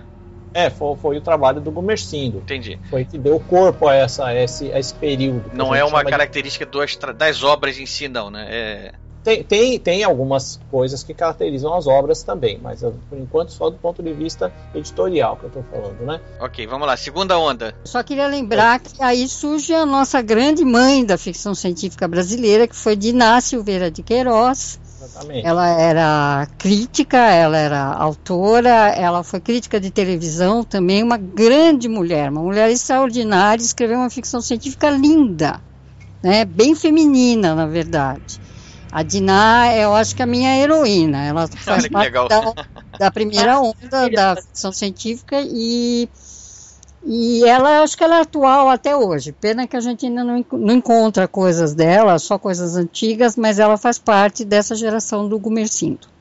Ó, para aquela pergunta que você me fez, o, o, livro mais antigo que a gente tem aqui, que a gente pode dizer que é ficção científica, escrito no Brasil, é Dr. Benignos, do Augusto Emílio Zaluar, publicado em 1875. Já nem é tão anterior assim à publicação é, da mulher, né? É, é uns, é uns 20, bem 20, 24 anos mais antigo, né? É, é um, um, tempo razoável, mas enfim, não é século XVII, nem século XIV. Né? É, não, eu estava tava, eu tava pensando que talvez é, as primeiras obras que pudessem ser classificadas como ficção científica publicadas por homens, eu talvez assim, achasse que assim, talvez até uns 100 anos antes. Mas com 25 anos só por aí, tá dentro de uma faixa até que eu considero próxima, né? Eu acho até que não poderia ser muito anterior, porque até muito perto disso não se podia publicar livros no Brasil. Os livros eram todos publicados em Portugal, era proibido publicar no Brasil. Só a partir Curiosidade da, da é, é, é, é, tem, tem a história da, da, da, da, edição de livros no Brasil passa por esse por essa fase, né? Era, era tudo controlado pelo Império, né? Então era aqui no Brasil nem tinha é, muita gráfica, então era impresso lá na Europa, impresso em Portugal e tal. Muitos autores ainda durante muito tempo depois disso ainda você encontra livros de autores brasileiros que foram feitos em Portugal, não eram impressos aqui. Né? Bom, mas vamos lá, segunda onda. Começa com a ação de fãs, ação organizada de autores fãs. Não que os autores da primeira onda não, não, poderiam, não, não pudessem ser considerados fãs. Eu acredito que José Sanz, por exemplo, que foi um editor importante da primeira onda, era um fã de ficção científica. Gumercindo Rocha Dória era fã de ficção científica. Mas era, era uma época em para você publicar um livro, não bastava você ser fã, você tinha que ser um editor profissional, você tinha que ser empresário, você tinha que saber fazer a coisa, né? Não tinha a época da autopublicação ainda não existia. Pô, não dava, não dava pra fazer isso. Era tudo muito caro, muito difícil, era, tinha que ser muito planejado. É, distribuição então, nessa época é. certamente não existia, né? É, não se publicava qualquer coisa assim, não era fácil publicar. Então passava o processo de publicação de uma história passava por um, um, um monte de exigências para minimizar o erro, né? minimizar a, a, montagem do livro era uma coisa muito trabalhosa, muito custosa. Então era, não era qualquer um que conseguia publicar, a, a seleção era muito mais rigorosa. Aí na, a, na, segunda, na, na, segunda onda começa com a gente costuma determinar o início da segunda onda com a, a publicação do, de um romance do, do Jorge Luiz Calife, Padrões de Contato. Acho que é de 82, acho que é. Que foi quando começou a aparecer os fanzines também no Brasil. Aí eu lembro do, do fanzine lá da, da, da Jane Mondello, lá de Porto Alegre, né, que a, que a Simone já citou aqui, que é de 83, né, o Clube de Ficção Científica Antares, fundado em 83, né, lá, lá em Porto Alegre. Uhum. O, o Hiperespaço, que começou a sair em 83, quer dizer, 82, o, o CFCA, depois o Hiperespaço em 83 e, os, e o CLFC em 85. Os fanzines que deram a, a, a sustentação do surgimento dessa segunda onda, porque não que não tivesse saído livros no, nas livrarias, saía, mas era era uma publicação que estava é, esparsa, dispersa. É, se publicava dois, três, quatro livros de ficção fantástica por ano no Brasil. Né? Era uma coisa muito dispersa. E, e não dava para você considerar isso uma geração. Mas a partir da, da ação dos fãs, nos anos 80, é que isso começa a ganhar corpo. Mesmo assim, a, a publicação era muito difícil. Uh, o material estava basicamente restrito aos fanzines. Então essa segunda onda, ela, ela vai ser caracterizada pela ação dos fanzines, pela publicação independente alternativa, porque ainda era muito caro publicar livros, ainda era muito difícil, principalmente acessar o mercado de distribuição, que ainda é difícil nos dias de hoje, mas já tem a alternativa da autoedição é, virtual que muda um pouco o panorama. E depois você tem a terceira onda, que é que surge aí na virada do século com a inauguração da, da, da internet, né? É, é, e, e, a popularização da internet. A internet surge no Brasil, acho que em 90, 93, 94, mais ou menos por aí, né? Naqueles formatos mais primitivos. Depois ela vai ganhando mais é, autonomia na medida que vai ganhando velocidade de transferência de dados e quando ela entra na banda larga é que a coisa realmente explode na, na, já na virada do século, né, no ano 2000 e aí a coisa embala bem, né? Principalmente depois com o surgimento da, da, da, das, das, edições reais é, por demanda, democratiza a edição. Hoje é tão barato você publicar um livro que tem muita gente que publica o livro até sem revisão. O livro sai do jeito que o cara escreveu, ele sai. Cheio de erro, cheio de imprecisões. É, o, ninguém mais. é o aspecto incomoda. ruim dessa, da facilidade, né? A facilidade é. parece muito boa, mas também tem esse outro aspecto aí que. Sim, por que se preocupar? Prejudica, né? né? É. Por, que, por que tanta preocupação? É, é, afinal de contas, você recebeu uma inspiração divina e deve estar correto aquilo que você fez, né? Ninguém põe a mão, ninguém pode mexer. Você publica desse jeito, se der certo, deu, se não der certo, não deu. Se der certo, é, é, mérito seu, se não der certo, é culpa do leitor. Né? A gente sempre pode dizer que o leitor é culpado porque não entendeu o que você fez. Então, a, a, hoje é, é, isso, né? Então, então uma, resumindo assim, tem a primeira fase. Então, dessa fase pré-fandom, né? A gente tem é, o 1899, La Rainha do Inhoto, da, da Emília Freitas, que foi o primeiro livro citado aqui. O livro da Alzira Bittencourt, que eu também já falei, Sua Excelência a Presidência da República, do ano 2500. Tem a, os trabalhos da Diná, que são, ela escreveu vários livros, né? Os mais importantes é a Margarida Larroque, que ela chama de ficção científica, ela assume na capa do livro tá ficção científica, né? Livro de 1960, pela é, é, 1949, é, aliás, Margarida Larroque, saiu pela José Olímpio. E, e, depois, pela GRD, ela vem com uma série de contos, né? É, com um livro próprio, uma, coletânea própria, Eles Herdaram a Terra, e com outro em 1969, é, que eu pessoalmente é o meu preferido, que é Comba Malina, pela Laudes. Tem esse conto especificamente que dá nome ao, ao livro, para mim é um dos melhores trabalhos da ficção científica brasileira em todos os tempos. Tem gente que não gosta, já vi gente descendo o pau nesse conto, mas não me convence. Acho que a pessoa deve ter algum tipo de problema de percepção, sei lá, para não, não reconhecer qualidade, as qualidades que o conto tem. E tem a Lígia, né? A Lígia Fagundes Teles, que também escreveu muita ficção fantástica, e entre a ficção fantástica ele escreveu, ela escreveu alguma ficção científica. Tem a Zora Celian, que é acadêmica também, como a, como a Diná, que escreveu alguns contos convidados pelo, pelo Gumercindo, e depois publicou um livro é, pela cátedra chamado Contos do Amanhã, em 78. 79 tem a Ruth Bueno, que escreveu um livro muito bom chamado Asilo nas Torres, um livro perturbador, estranhíssimo, tem um, um, um formato inusitado até para os tipos de pro tipo de ficção que se escreve hoje, né? Muito, muito moderno é, sobre todos os aspectos. Temos uma autora que era conhecida pelos livros pornográficos, né? Stella Carr, publicou um, um livro chamado Fantástico Homem do Metrô.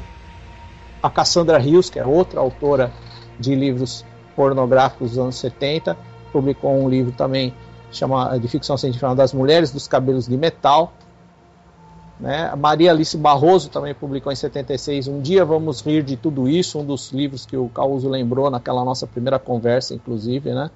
E, e alguns bem conhecidos, que nem a, a Lúcia Machado de Almeida, que publicou Sfarion, que é um livro que toda vez que a gente entra para fazer qualquer pesquisa de ficção científica na internet, aparece lá a capinha do Sfarion. É, é um livro que, que foi muito lido, pela, é um livro infanto-juvenil, mas enfim, a ficção científica também tem esse, esse aspecto, né? E aí na terceira onda, na segunda onda, que é a geração do fandom, aí é que entra a Simone, entra a Finísia, que são as, talvez as autoras mais destacadas dessa fase, né, da fase do fandom. Tem, tem, inclusive nessa fase do fandom tem um, um, um fato importante a ser descrito. Tem, tinha uma autora Aliás, é, é, um, tinha, teve uma autora que ela publicava nos fanzines, não era um pseudônimo, mas ela abreviava o nome, os primeiros nomes dela, de forma que a gente não sabia que, que ela era mulher. Ela chamava, ela assinava como AB Maciel. Todo mundo achava que essa AB Maciel era homem e era uma autora. As meninas certamente lembrar disso. Ah, também em 84 a gente tem uma autora que poderia estar conversando com a gente aqui, eu indiquei ela para você, a Nilza Amaral, né? Eu tentei contato com ela, mas não consegui. Escreveu um livro excelente chamado Dia das Lobas, que, que eu recomendo para todos aqueles que gostam de boa ficção científica. A gente, é, vou aproveitar, né, que eu tenho esse espaço aqui, a Finísia está aí escutando, que a Finísia devia convencer o, o, o, marido dela, ou o marido dela deveria convencê-la, né, a juntar todos os trabalhos que ela já publicou, publicar um livro próprio. Para a gente ter essa referência da Finísia como uma, um livro dela, né, porque os contos da Finísia estão todos esparsos, né, numa, nas antologias, esparramados assim. Então, você teve muita dificuldade de encontrar conto os outros contos dela, e ela tem vários contos muito bons, né? Então, saíram no, nos fanzines, e alguns saíram em revistas, e, e, em antologias e tudo mais, mas assim, não tem um livro dela. Né? A gente vai aqui procurar aonde está o nome da Finísia na relação dos livros de ficção científica brasileira. Não aparece o nome dela. E acho que isso é injusto.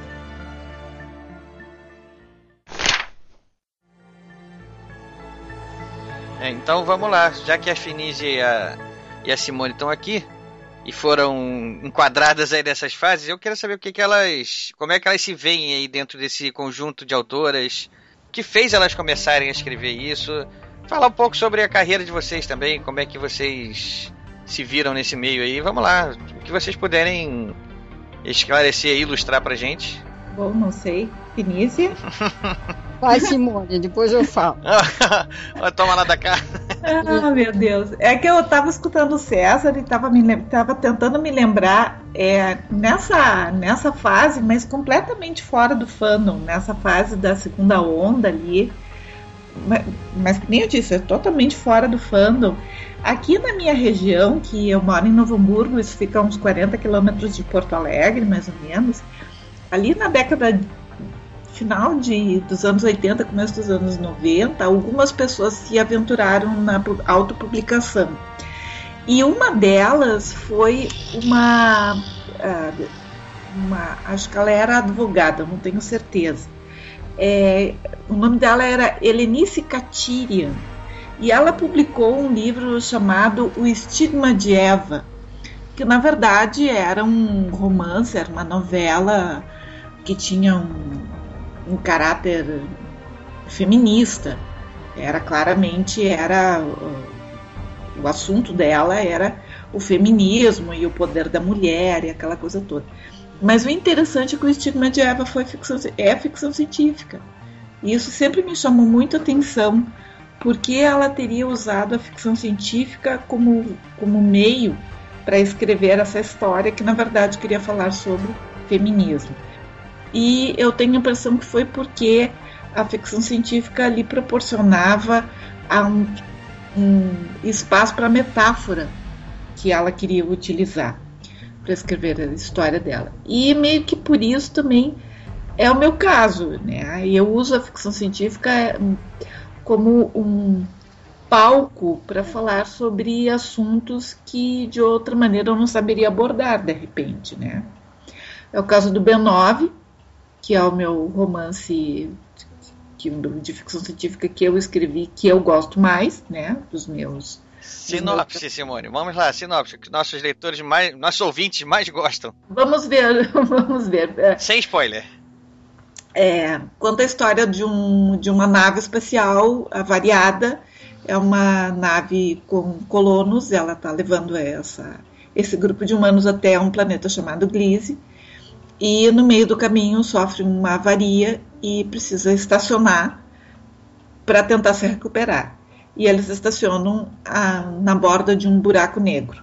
É, na verdade, é um sistema duplo, é, um, é, uma, é, um, é uma estrela e um buraco negro, e, então, e a nave está girando em torno deles. E a NCA 4468, que é o nome da nave, então ela começa a apresentar um monte de problemas, uh, e esse é o cenário aonde acontece a história do Douglas Cardes, que é o personagem principal, e, na verdade, essa história eu usei para falar sobre é, violência na família e pedofilia e sobre as coisas que eu acho que seriam importantes da gente fazer nessa situação. Né? É, eu usei essa história como um cenário, como um laboratório, porque como não é uma situação pela qual eu tenha passado, então eu fui tateando, fui tentando entender o que, como, que tipo de reação as pessoas têm, por que, que elas têm, o que, que elas poderiam fazer, e a partir daí que eu escrevi a história. E mais ou menos por isso, eu comecei, quando eu comecei, há muito tempo atrás a escrever, eu tinha lá os meus 18, menos de 18 anos, eu escrevia contos de ficção científica. Esse era o meu, meu tema predileto. Era a sua praia, é, né? Era a minha praia. Até que eu tropecei com a fantasia de Tolkien, daí tudo mudou, assim. Legal. É, e de vez em quando eu volto, né? Agora, ano passado, eu consegui publicar através de uma, uma editora profissional aqui de Porto Alegre, através da Besouro Box, eu consegui publicar Padrão 20, que é um, um, uma ficção científica uma cara brasileira, eu espero, e que estava concorrendo no fim de semana passado ao Argos, 2015. Não ganhei, ganhou 18 escorpião, mas 18 2 escorpião. E, mas eu fiquei muito contente de ver o padrão 20 lá é, concorrendo. Eu gosto muito dessa história. E você, Finísia? Conta a sua história aí, como é que você entrou e quais são suas principais obras aí, sinopse também, que todo mundo gosta de ouvir sinopse.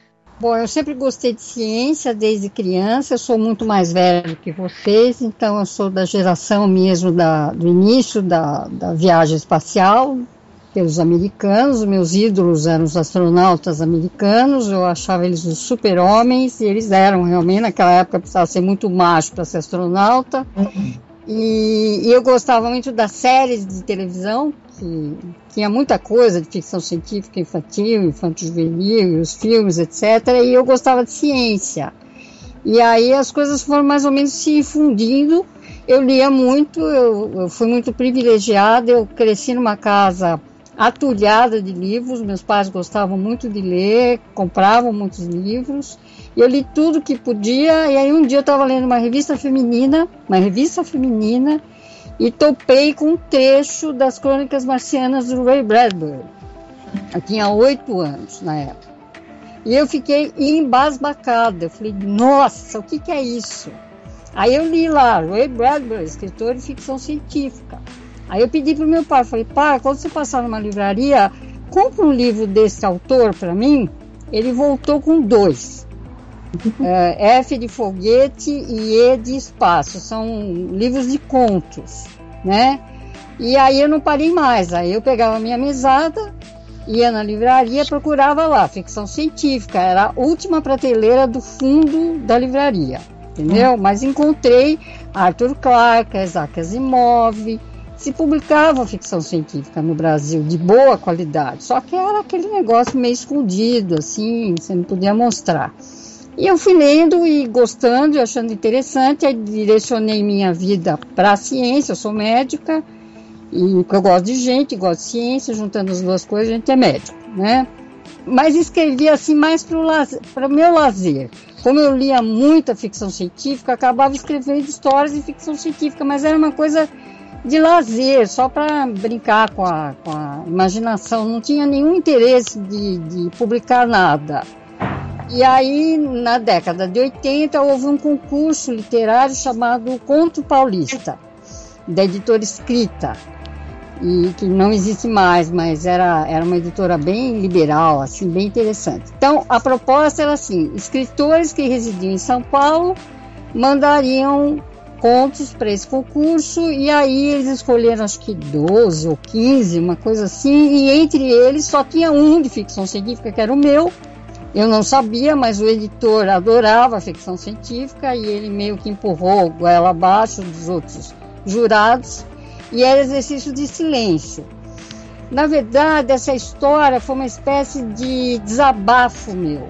Na época eu trabalhava num hospital público e eu atendi um caminhoneiro gaúcho que chegou em São Paulo com uma crise de labirintite que não deixava nem ele andar, quanto mais ele dirigiu o, o, o veículo dele.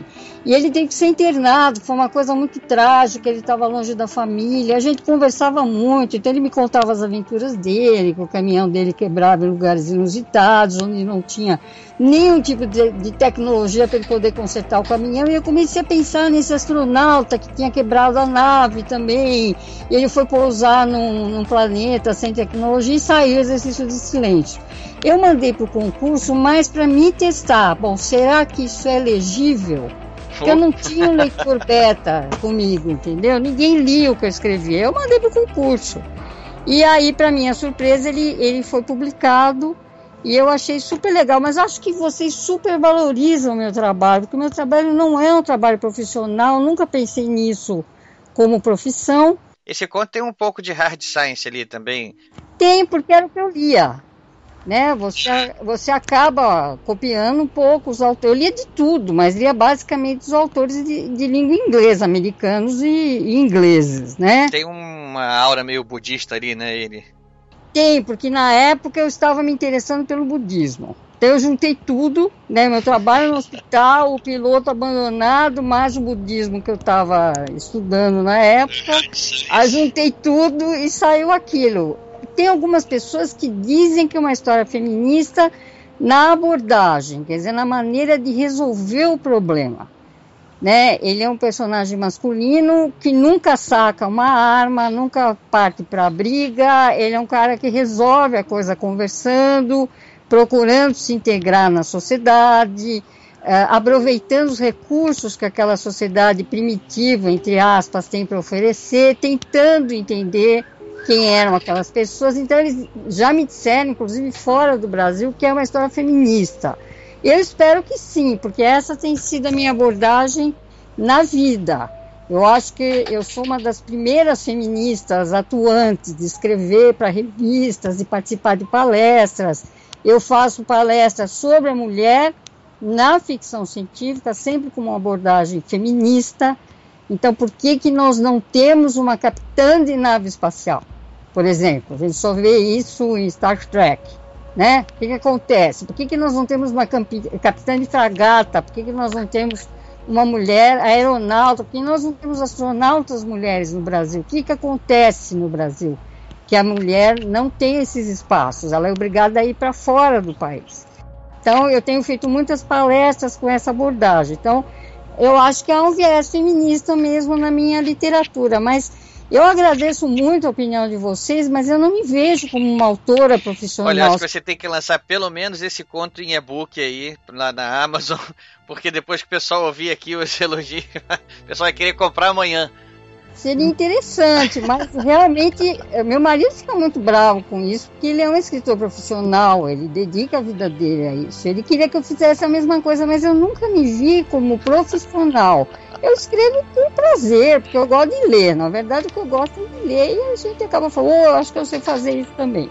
Mas não, não me vejo como profissional, não. O que eu publiquei foi meio assim, né? Meio assim no susto. E também eu sou de uma geração onde publicar era muito difícil. Era muito difícil. Hoje existem muitas editoras que estão publicando ficção científica, fantasia, fantasia contemporânea, terror, diabo, né? Naquela época, na década de 80, era muito raro. Então isso meio que me desencantou um pouco, porque eu percebia que eu perdi um tempo enorme escrevendo uma coisa que dificilmente ia encontrar um veículo para ser publicado. Eu sou dinossáurica, entendeu? Sou, não tinha essa coisa de internet, nada, que é um ótimo veículo, pelo menos para você testar se você está fazendo a coisa certa. Não tinha. E as editoras não estavam interessadas. Então, hoje é um momento espetacular. Essa geração nova que está surgindo tem muitos veículos para publicar, é muito mais fácil. Pequenas editoras e até grandes editoras estão procurando autoras e autores de ficção científica e fantasia porque é um mercado muito bom. Né? Literariamente falando, monetariamente falando, é muito bom. Na minha época, não, nem se cogitava. Imagine, ficção científica brasileira ainda por cima. Vocês são loucos, isso nunca vai acontecer. Então, nesses 30, 40 anos, a coisa evoluiu muito, graças a Deus.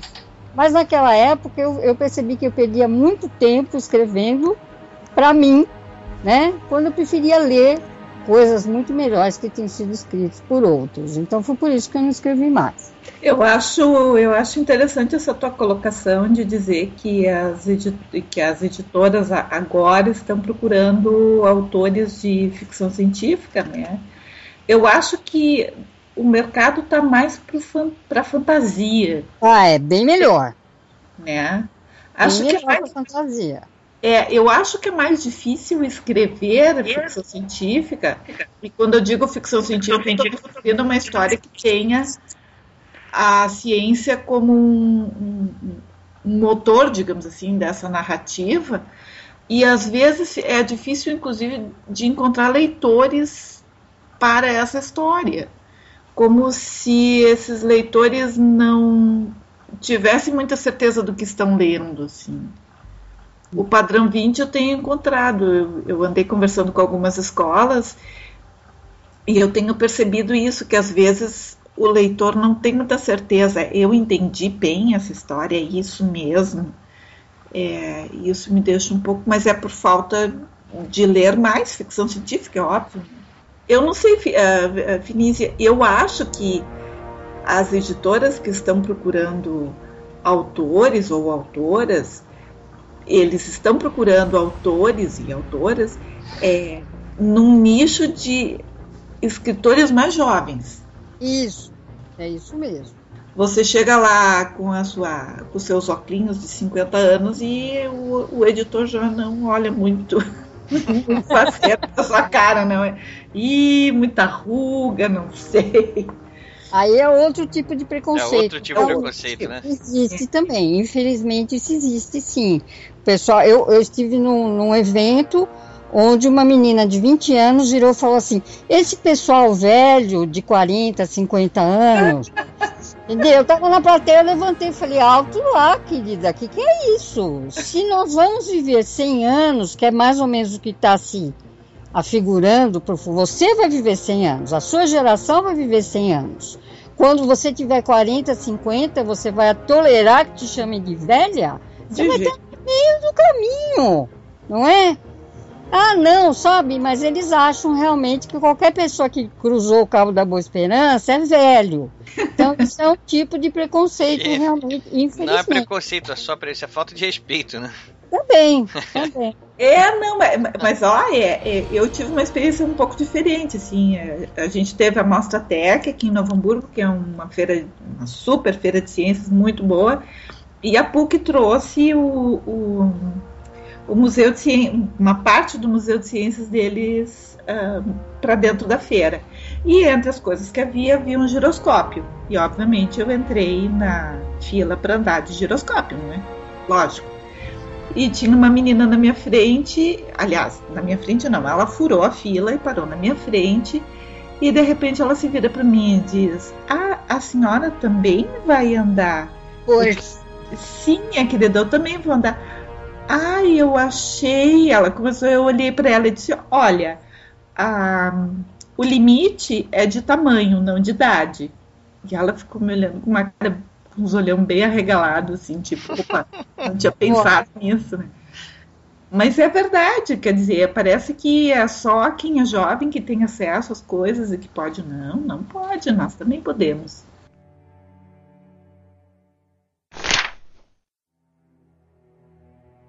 Agora, pra gente já ir se, se dirigindo para o encerramento, eu queria que cada um aqui fizesse a sua despedida aqui, suas considerações finais.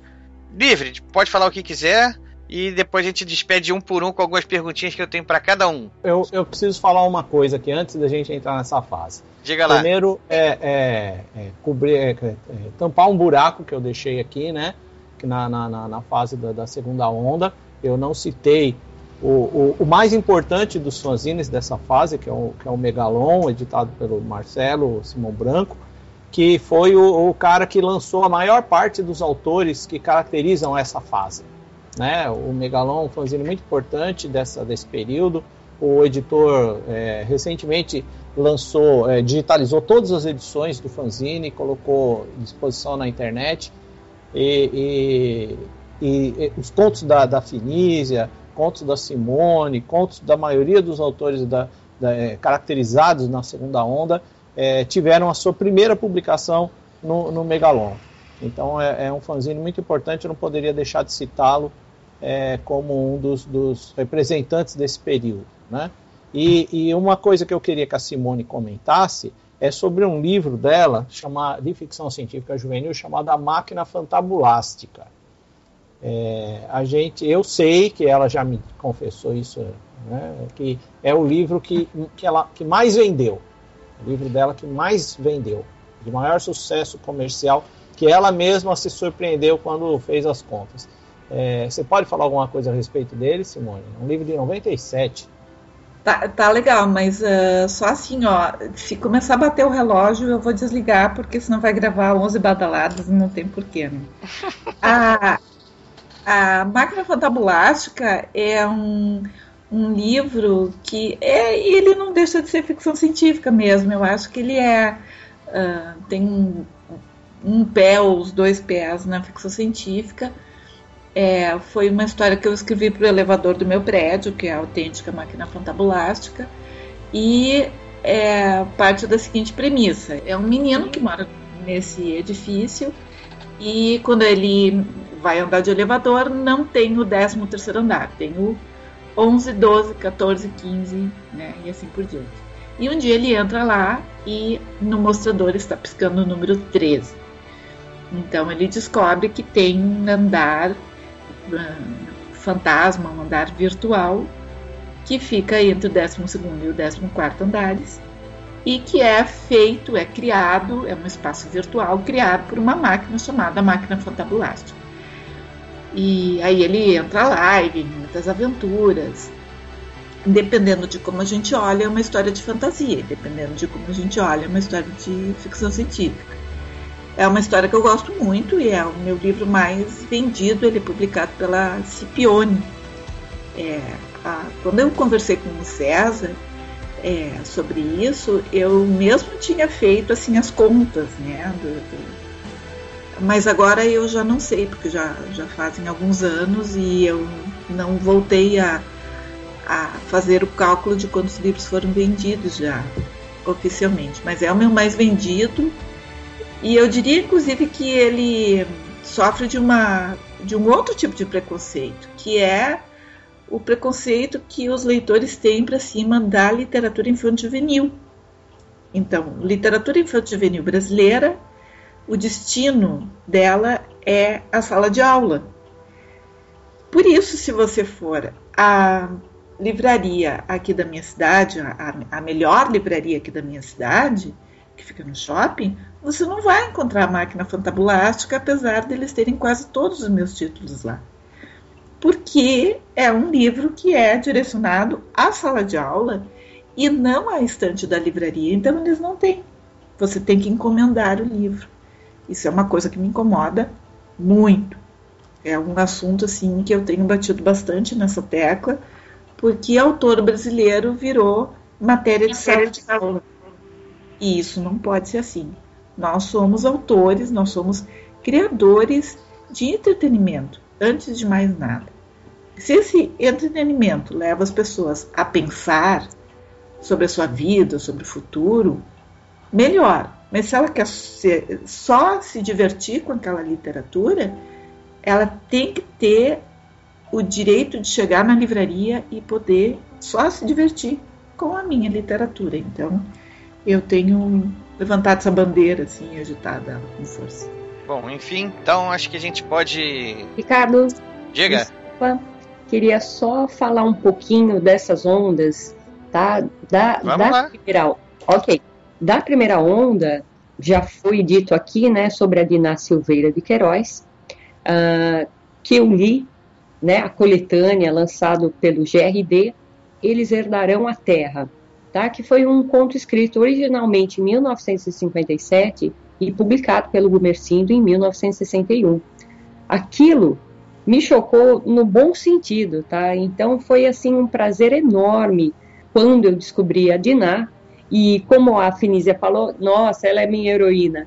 Realmente a Diná sim, ela é top, né? Acadêmica, imortal. Foi a sétima mulher a ocupar uma, uma a, a ocupar uma cadeira lá na, na Academia Brasileira de Letras, tá? E tem esse conto, né? É, Eles herdaram a Terra, que é uma invasão marciana com dois irmãos num farol. Olha, é um conto assim perturbador, uma narrativa maravilhosa, tá? É bem main, mainstream mesmo, né? E outra coisa também, não não querendo jogar uh, confete, assim como Diná é muito representativa, né? Minha heroína, a Finísia também é minha heroína, porque eu tive a mesma reação quando eu eu li exercícios de silêncio. É mesmo? É coincidência. É mesmo. E, e, eu acho muito pontual essa ideia do César de falar de fazer realmente uma coletânea, sabe, Finísia, dos seus contos, de trazer à luz aí todos os seus trabalhos agrupadinhos num só lugar. Eu iria gostar muito, porque também você é minha heroína, viu? Porque eu já sou da terceira onda, mas é, eu estou emocionada, mas eu não tenho material para um livro inteiro. Entendeu? Olha que tem, olha que tem. tem olha, sim, está ficando içada. Porque tem esse projeto, mas a gente não tem material para tanto, entendeu? Eu escrevi muito pouco, na verdade. Mas de qualquer maneira, eu fico muito lisonjeada com a opinião de vocês. Legal. É, então uma coisa também que era bom deixar é, frisado é a questão da terceira onda que a, que a Márcia falou agora. Ela é uma representante dessa terceira onda, é, que são é, os que... autores que surgiram no ambiente, principalmente no ambiente da internet, né? Que vieram com uma. uma, uma e é uma geração é, é, que tem uma relação com a literatura bem diferente da relação das gerações anteriores, porque ela encontrou um espaço é, é, livre de, de, de comunicação. Né? As gerações anteriores tinham um monte de restrições, um monte de dificuldades. Né? Os fanzines, ainda que fossem uma coisa alternativa e tal, davam um trabalho gigante para fazer. É, é, não só para o editor, para os colaboradores também. Agora, a internet facilitou muito essa relação do, do autor com a obra e, e com o leitor E, e isso é uma novidade para todo mundo. É lógico que tem muita gente da, da, da, segunda onda que, que invadiu a terceira onda junto e tá tudo junto e misturado agora, né?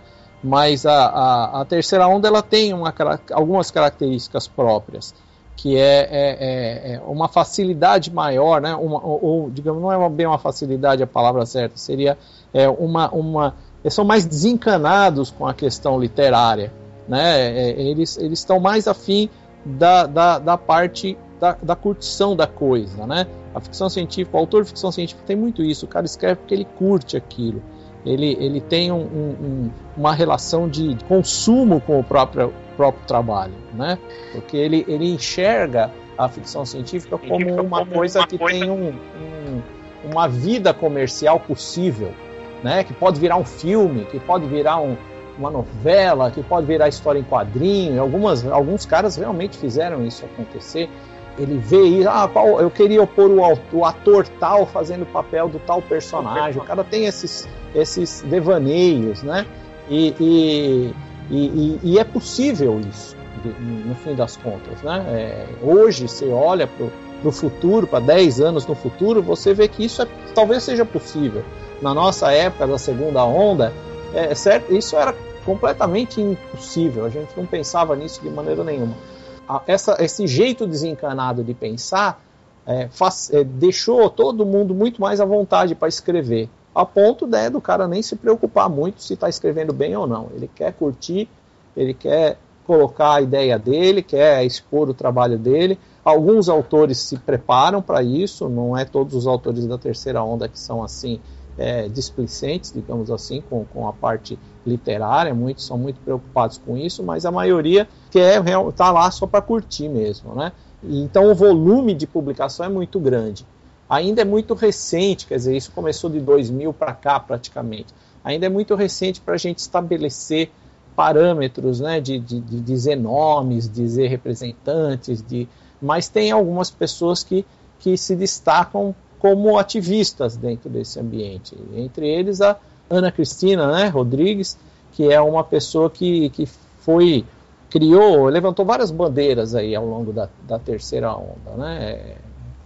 Ela, ela é muito ativa dentro desse espaço político, digamos assim, do fandom, né? Tem alguns autores que não eram é, não, não surgiram na terceira onda, mas se desenvolveram, desenvolveram seu trabalho dentro da terceira onda de maneira muito mais intensa. É o caso, por exemplo, da, da Helena Gomes, né, que está tá mais na linha da fantasia, mas o, o, te, o, texto dela dialoga com a ficção científica também. Né? É, é, você tem é, a, Maria Helena Bandeira, que ela veio também da, da, da segunda onda, mas ela encontrou mais espaço para publicar durante a, a, terceira onda, né, por causa dos e-books. A maioria do trabalho, dos trabalhos dela foi publicados com e-books.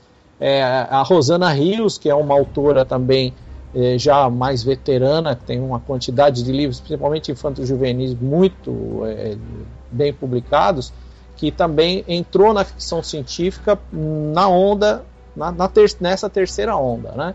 É, e, e passou a ser conhecida aproveitando todos esses espaços e talvez aquela que o pessoal mais considera como um representante é, dessa fase em termos de qualidade, que é a Cristina Lazaites, que está meio afastada nesse momento por conta da, da universidade que ela está cursando, né? Mas a gente espera que ela volte a, a publicar logo. Então tem, tem muita gente, né? É, inclusive a, a Márcia Oliveira que está aqui com a gente, que também já publicou vários livros muita gente nova está surgindo, gente boa. Agora tem a Roberta Spindler, né, que está muito bem avaliada, que é uma autora, é uma autora, eu não tenho certeza se ela é uma autora do Sul. Ela é. Não, ela é do Pará.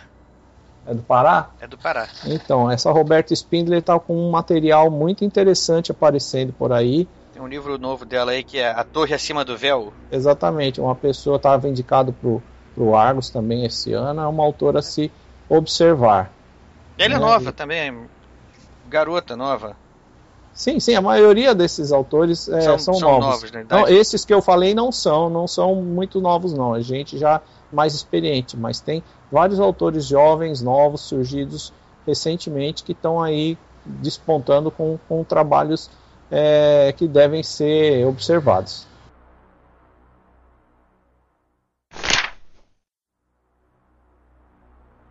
Então vamos lá, Márcia. Tá contigo então. Suas considerações aí, sua opinião. Pode falar também é, suas obras, como é que o pessoal te encontra aí na, nas redes sociais. É, microfone tá livre agora para você. Tá aberto, você fala o que quiser aí. Perfeito. Olha, eu gostei muito da discussão, agradeço. Eu acho que é importante e pontual esse tipo de discussão para justamente isso, expor, debater, é, resgatar a memória da ficção científica no Brasil e trazer isso ao conhecimento público mesmo, né? Essa pesquisa aí, qual vai ser o legado dela para todo mundo, assim? Vai sair algum documento, algum site, alguma coisa assim, não? Sim, então, a primeiro momento a gente está catalogando isso, né? é, todos esses dados e a gente quer criar, a primeiro momento, um blog e depois uma comunidade na internet para que disponibilize isso, né? Fique, a pessoa que quer pesquisar vai estar tudo lá, tá? Então, justamente para expor todos esses dados, né? Que eu acho que também não adianta a gente ter os dados na mão aqui e de repente ficar aqui na minha gaveta ou melhor, no meu computador, dentro de uma pastinha. Seria um desperdício, né? Exatamente, né? Acessível a ninguém. Então, esse é o projeto futuro, reunir, acabar de, de, de pegar todos esses dados. Claro que sempre vão ser incompletos, porque é muita coisa, principalmente de cinco anos para cá. As autoras contemporâneas, uh, até peço ajuda a, a, outras autoras aí, pessoas que querem entrar em contato comigo e dar referência, falar sobre ficção científica, isso também é importante. Como que te acha? Olha, me acha pelo, pelo meu e-mail autora mrr.uol.com.br, pelo Facebook, Márcio Olivieri, e eu sou autora do Portal de Capricórnio, meu primeiro romance, é, é de ficção científica, é de literatura fantástica, é uma viagem no tempo, e você pode curtir a página oficial, que é Facebook barra Portal de Capricórnio. Só dá um like lá, você me acha em qualquer lugar, em qualquer rede social. Uh, só entrar em contato, trocar uma ideia e a gente está aí prosseguindo, né? Eu acho que é, o escritor ele tem que se posicionar em algumas coisas políticas, tem tudo isso, mas o que mais me importa é o que? É claro, tem ah, como o César mesmo falou, ah, curtir, expor o trabalho, isso é ótimo. Uh, só que assim, eu acho que o profissionalismo tem que vir com qualidade. Infelizmente, a gente vem observando uma quantidade enorme aí de autores, mas sempre vai ter a questão da qualidade. Eu acho também que a carreira vai se construindo, vai se pautando em bons trabalhos. Então eu espero também trazer aí para os leitores, uh, para os colegas, novos trabalhos e ir traçando aí a minha carreira ao longo dos anos. Então agradeço, agradeço aí o espaço, a disposição, a Simone, a Fenícia, ao César, a você mesmo, Ricardo, de ter aberto esse espaço aqui para uma discussão tão, tão interessante como a de hoje. Obrigada. Obrigado, eu que agradeço aqui. O César acabou já fazendo sem querer aí, no último depoimento dele, essas, de, essas declarações finais aí. Então vou pular você, viu, César? Beleza. Vamos passar direto para Finísia e depois a Simone fecha essas considerações para eu poder fazer umas perguntinhas aí. Bom, então a primeira coisa, de todo o coração, agradecer ao, ao, convite do Ricardo por nos colocar numa discussão de altíssimo nível com gente muito legal. E o tema é muito pertinente, principalmente diante do que está acontecendo nas redes sociais contra as mulheres nerds. Né? Eu sou uma véia nerd, mas tem as meninas nerds, tem as jovens nerds, tem teen nerds, enfim, tem muito nerd que merece ser ouvido e não criticado. Queria enaltecer o trabalho primoroso da Márcia, essa ideia dela de juntar as mulheres escritoras é sensacional, uma coisa que estava realmente precisando acontecer. E eu acho que vai ser sensacional a hora que ela puder disponibilizar esses dados e dizer que eu acredito que a mulher tem todos os espaços, ela deve ocupar todos os espaços, o pior que seja a repercussão, ela deve insistir porque a gente pode tudo. O lugar de mulher não é só na cozinha, não é só na máquina de lavar, é em todos os lugares, é nas naves espaciais, é nas redes sociais, é nos hospitais, é nas salas de aula, é em casa, é na maternidade, é em todos os lugares. E eu acho que é importantíssima essa discussão com homens interessantes como você, Ricardo, e você, César, e mulheres maravilhosas como a Márcia Simone. Um beijo e muita luz para todos. Muito obrigado, Finísia. Sua participação foi fundamental. E agora, Simone, está contigo. Bom, assim, façam como o Ricardo, não olhem para o nome do escritor na capa, peguem o livro, leiam, Olha, depois... Deixa eu te falar uma coisa, Simone. Eu, eu morro de inveja do pessoal quando cita até a editora dos livros. Assim, ah, porque eu li o livro do autor tal, lançado pela editora tal, tava na tal edição. Eu falei, nossa senhora, eu só sei o título do livro que eu li. Gente, eu, eu, eu fico muito impressionada também, porque normalmente o que eu guardo do, do livro é a capa. Aí eu chego e vou descrever a capa, impossível, ninguém acha, né? Nunca. Enfim. Acho que. Esse é um livro verde. É um livro é, verde. é um livro verde, tem, tem, tem uma. Ai, meu Deus, não. Eu quero agradecer assim, a oportunidade, Ricardo, de trocar uma ideia de novo com o César, que faz muito tempo que eu não falo diretamente com ele. Eu gosto muito. O César é um, é um companheiro de, de caminhada desde muito tempo, porque a gente sempre se cruzou nesses fanzines, né? E agora, graças à internet, que é a nossa ficção científica, né? É, a gente pode transformar isso tudo, é, esses encontros no, nos fanzines, num encontro mesmo, né? Num bate-papo. E eu acho, eu concordo com a Finísia, acho que a gente tem que ocupar todos os espaços possíveis, até porque se a gente não ocupar todos os espaços possíveis, alguém ocupará. Então que sejamos nós. É isso. Bom, eu, fui- eu vou fazer agora aqui uma, umas perguntinhas para cada um de vocês, é, que eu sempre prometo que eu vou fazer no final de todo o programa. E nem sempre eu se lembro, hoje eu lembrei. Eu quero saber o que, que vocês estão lendo agora e o que, que vocês recomendam para os leitores. Então vamos lá, começando com você, Márcia. Olha, eu estou lendo todas essas mulheres da ficção científica, já que eu estou envolvida realmente até o pescoço com todo esse trabalho, né? Então eu acho o seguinte, ah, vamos começar pelos clássicos, então, né? Eu acho que quem puder ler, principalmente assim, essa coisa da, da primeira onda, da ficção científica, da geração GRD, ela, eles herdarão a Terra, eu acho que vai se surpreender do altíssimo nível dos contos da Diná Silveira Queiroz. Também recomendo o pessoal da segunda geração, a própria Simone, a própria Finísia. Então, estou muito envolvida nisso. E também estou lendo assim coisas russas, porque eu sou um pouco apaixonada por, por literatura russa. Então, eu estou lendo os irmãos, relendo, na verdade, os irmãos Karamazovs, e eu tô assim deslumbrada com o que Dostoiévski fazia há 200 anos atrás, entendeu? Então eu acho que assim, a gente não é porque Ó, a gente pegou pesado, né? Pegou Dostoiévski. Exato, mas não é porque nós escrevemos ficção científica a gente deve se ater a leituras apenas do gênero. Lógico que é muito interessante a, a gente ter um conhecimento profundo sobre essa área. Mas eu acho que o que tem qualidade, ela vai ser independente de ser ficção científica, fantasia, um romance, um romance policial. Enfim, sendo um bom leitor, você vai crescer como escritor. E aí fica o meu recado. Muito obrigada, Simone, Finísia, César, Ricardo, pelo espaço. Um beijo. Eu que agradeço mais uma vez. César Silva, vamos lá. Você que, o que, que você está lendo e o que, que você recomenda agora para os ouvintes?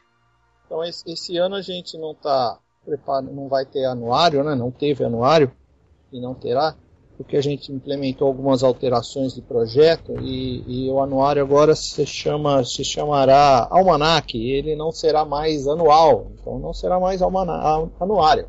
Né? Então 2014 não, já não tem. E, e a gente está aproveitando, tanto eu quanto o Marcelo, para um outro projeto. E dentro desse projeto que nós estamos preparando, eu estou lendo um livro é, muito interessante chamado Monstros e Gênios, de uma escritora brasileira chamada Lília Pereira da Silva. um livro publicado nos anos 60 com histórias estranhíssimas, histórias muito, muito perturbadoras. É um conjunto de, de 30 contos, mais ou menos, todos muito curtos, mas tem uma, uma característica meio onírica, meio, meio absurda, é, mais, mais pro lado do horror do que da, da fantasia ou da ficção científica. Né? Apesar que tem alguns textos que são bem. É, dialogam com a ficção científica também. Perso são personagens, muitas personagens femininas e tal. E que eu recomendo, né? É um livro que eu estou pelo meio dele, mas é, já recomendo para quem, quem tiver disposição de é, interesse de ler uma literatura incomum, né? Uma literatura sui generis é, eu só acho que vai ser difícil encontrar. Esse exemplar que eu tenho é emprestado, quem me emprestou foi o próprio Marcelo. Eu tentei procurar para comprar um para mim e não achei nem, nenhum exemplar disponível na, no estante virtual. Então é sinal que, que o livro é difícil mesmo de ser encontrado. A editora é Livraria Exposição do Livro.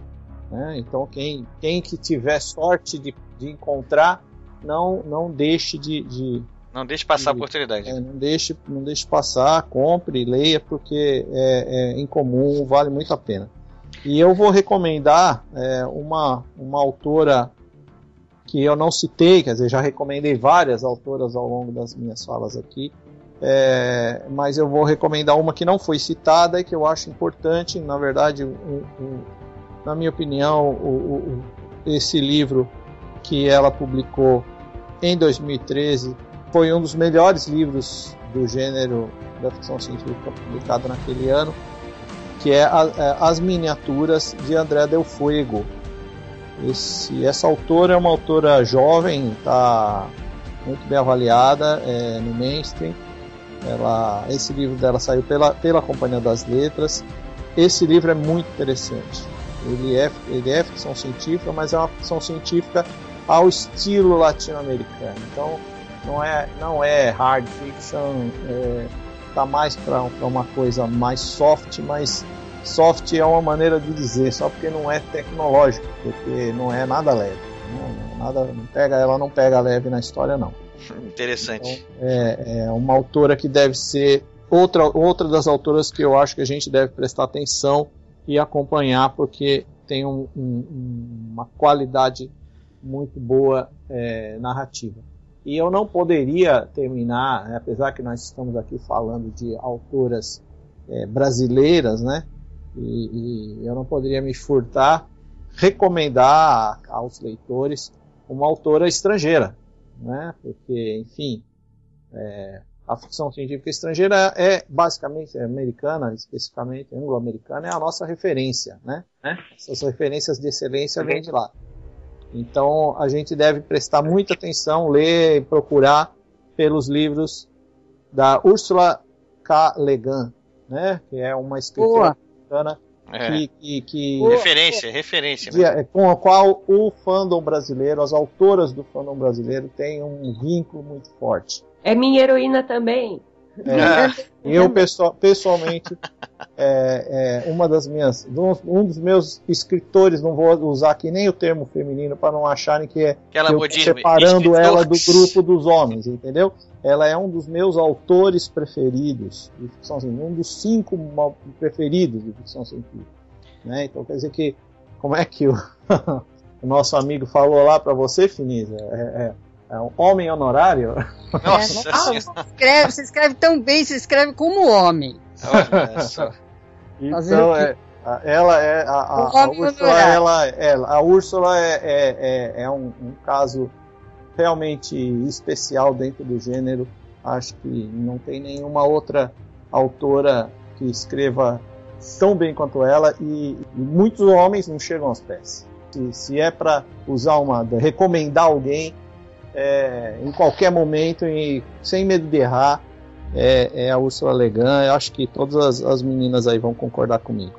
Eu, eu dou aqui o meu contato também, né? Aproveitar para falar da, como não tem mais anuário, por enquanto as pessoas vão encontrar as referências da que a gente tem a dizer, inclusive os conteúdos do anuário no Almanac de Arte Fantástica Brasileira, que já está online, né, no, no, no, no blog chamado Almanac AFB, blogspot.com.br. Tem muita resenha lá de livros de autores de todas as épocas, de todos os gêneros, de todas as etnias, e a gente ainda está acrescentando conteúdo e, e, imagino que as pessoas interessadas vão ter facilidade de localizar lá os seus títulos, os seus autores favoritos, porque a gente está organizando por ano de publicação, por nome de autor, por gênero, então fica mais fácil de localizar o que se procura. E também o meu blog pessoal, que é o Mensagens do Hiperespaço, né, que blogspot.com também, tem conteúdos é, mais variados, além de literatura, tem, fala de quadrinho, fala de cinema, fala de, de fanzines, fala de vários assuntos interligados aí com, com, com a ficção científica, a fantasia e o terror. E eu agradeço já a oportunidade de mais uma vez ter participado aqui com vocês desse bate-papo agradável, com pessoas de alto nível de debate. Desejo uma boa noite, ou boa tarde, ou bom dia para quem está escutando a gente pela internet. Sejam felizes apesar da crise, que isso Sim. não nos prejudique a nossa ficção científica aqui no Brasil. É, não vai chegar até lá, não. Não tem tanta. É, como é que é? Aquela marolinha. Vai chegar na ficção científica só uma marolinha. É, amém, Deus te Finis, então, sua, suas leituras atuais e suas recomendações. Eu leio muito rápido, graças a Deus. Então, normalmente no mês eu leio quatro livros simultaneamente. É, eu também tenho esse hábito. Apesar de não ler muito rápido, não, mas eu tenho o hábito de ler vários ao mesmo tempo. De novembro para cá, quatro livros, né? Eu li o Revival de Stephen King, que eu recomendo se você quiser ter bastante medo e não dormir à noite. É um livro espetacular. Eu comecei a ler Os Jogos Vorazes, o livro, porque eu queria entender por que, que a garotada se ligou tanto nos filmes, como é que essa heroína conseguiu motivar, mobilizar tanta gente para ir ao cinema e se transformar também num best-seller literário. A mulher escreve muito bem. Realmente o livro tem pegada e eu acho que vale a pena dar uma olhada, porque literariamente falando ela é muito boa. Melhor que nos filmes, sem dúvida alguma, mas vale a pena conhecer. Descobri ano passado uma autora norte-americana de ficção, ficção contemporânea, é, fantasia contemporânea que eu recomendo, assim, eu tenho indicado para todo mundo e ninguém se decepcionou com ela até agora. Ela não é muito conhecida, mas ela é extraordinária, ela é muito conhecida nos Estados Unidos. Ela é jovem ainda, ela chama Maggie Stiefvater. Ela tem duas séries no Brasil publicadas, né? Uma é a Saga dos Meninos Corvos, que está publicada até o penúltimo livro. Tem mais um que será publicado acho que em abril do ano que vem uma história de fantasia sobre meninos que estão procurando um rei celta que foi enterrado nos Estados Unidos. Ela é muito original, ela se passa numa escola, o que não parece ser muito original, mas é uma escola de meninos ricos, e ela se passa no sul dos Estados Unidos, que não é um, um ambiente que já tá, a gente está acostumado a ver na fantasia, mas o sul dos Estados Unidos tem aquela coisa do voodoo, de bruxaria. Então, ela é muito interessante, é divertidíssima. É uma história para jovens inteligentes. Os personagens dela são inteligentes e o público que lê tem que ser inteligente também. Ela tem uma segunda série chamada Os Lobos de Mercy Falls, que é sobre lobisomem, e ela acaba de publicar agora o quarto livro, chamado Perdido, que é o que eu comecei agora.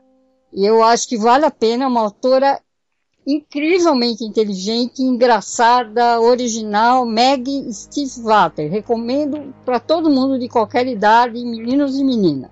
E eu, como sou uma velha, eu gosto de João Le Carré, então estou relendo A Garota do Tambor, que é uma obra-prima do, do, desse autor incrível que, com toda a capacidade que ele tem, na idade que ele tem, ele continua escrevendo lindamente. Bem, eu e recomendo O Perdido em Marte, que Marte é um dos meus ambientes favoritos na ficção científica. Esse livro é quase uma não ficção, tamanho nível de realismo, e faz a gente sonhar de novo com a possibilidade da viagem espacial. Recomendo também. É isso aí. Muito obrigado também. Eu que agradeço. Posso fazer mais uma recomendação aqui? Claro. Nosso ouvinte aqui já, já tem a famosa lista do vou comprar amanhã, mais um, menos um. É, é, é um autor, assim como ela recomendou agora, a, a, Meg Stillwater, acho que tem uma autora também que, que não é muito publicada no Brasil, mas já tem alguns livros publicados aqui, e que ela é excepcional em, ter, em todos os aspectos, é, apesar de não ser uma autora especificamente de ficção científica, mas ela tem um, um texto humoroso que é a Kelly Link. O trabalho dela é trafega entre a fantasia urbana e o absurdismo. Alguns contos são de horror forte, horror pesado mesmo, mas sem com aquela com aquele jeito meio poético. Então é um, um, um formato que, que, que, não, não é muito praticado aqui no Brasil. É parecido, digamos assim, com o jeito da ficção do filho do Stephen King, o, o Joe Hill. Joe Hill. Joe né? Hill. Tem um jeito, um jeito assim, aquele, aquela pegada tenebrosa do Joe Hill, mas com um pouco nome mais dele? de finesse, digamos assim. Qual é o nome da autora? Kelly Link. Tá registrado então. Mais uma para a famosa lista do vou comprar amanhã. Então, Simone, agora sobrou você. Sua vez, suas leituras atuais, suas recomendações. Bom, eu tô lendo agora mesmo, eu tô lendo A Cidade da Morte, do, que é com o, é uma aventura do, do Dr. Who, né?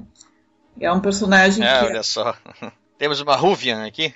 Não, na verdade não. É Não? que eu nunca acompanhei as aventuras dele pela televisão. Não sei por quê, tá? Não, não vou saber explicar, assim. Aham. Aqui no Sul, ela, ele, o seriado passava só no, na TV Cultura, eu acho. E, enfim, o horário não batia, tal, eu nunca acompanhei. E, como todo mundo fala, né, fui fazer a lição de casa e estou me divertindo horrores, porque é um dos au- coautores do texto, o Douglas Adams, e eu adoro Douglas Adams. Douglas Adams realmente tem um humor impagável, né? É, ele, é, ele é terrível, era, né? Terrível, em bom sentido. Assim. Eu gosto muito, me divirto muito com o tipo de leitura, tipo de texto dele. E o César me passou a perna, né? Porque eu também ia sugerir que as pessoas lessem mais a Úrsula. Mas tá valendo também. É, É. Então, como ele só citou a autora e não citou nenhum dos é uma títulos, obra, então vamos lá. É, eu você. vou citar os Despossuídos, que eu acho eh, genial, acho muito bom. E um outro que pouca gente conhece, que eu comprei numa edição portuguesa, que é o. Eu até escrevi aqui, eu vou ter que ler direitinho. Tembreabreze, o lugar do início. Eu me lembro que é um- uma história meio de fantasia, um negócio meio maluco assim. E eu gostei muito na época em que eu o li. Agora ele já foi doado para a biblioteca, que é, é o que eu faço uma vez por ano. né?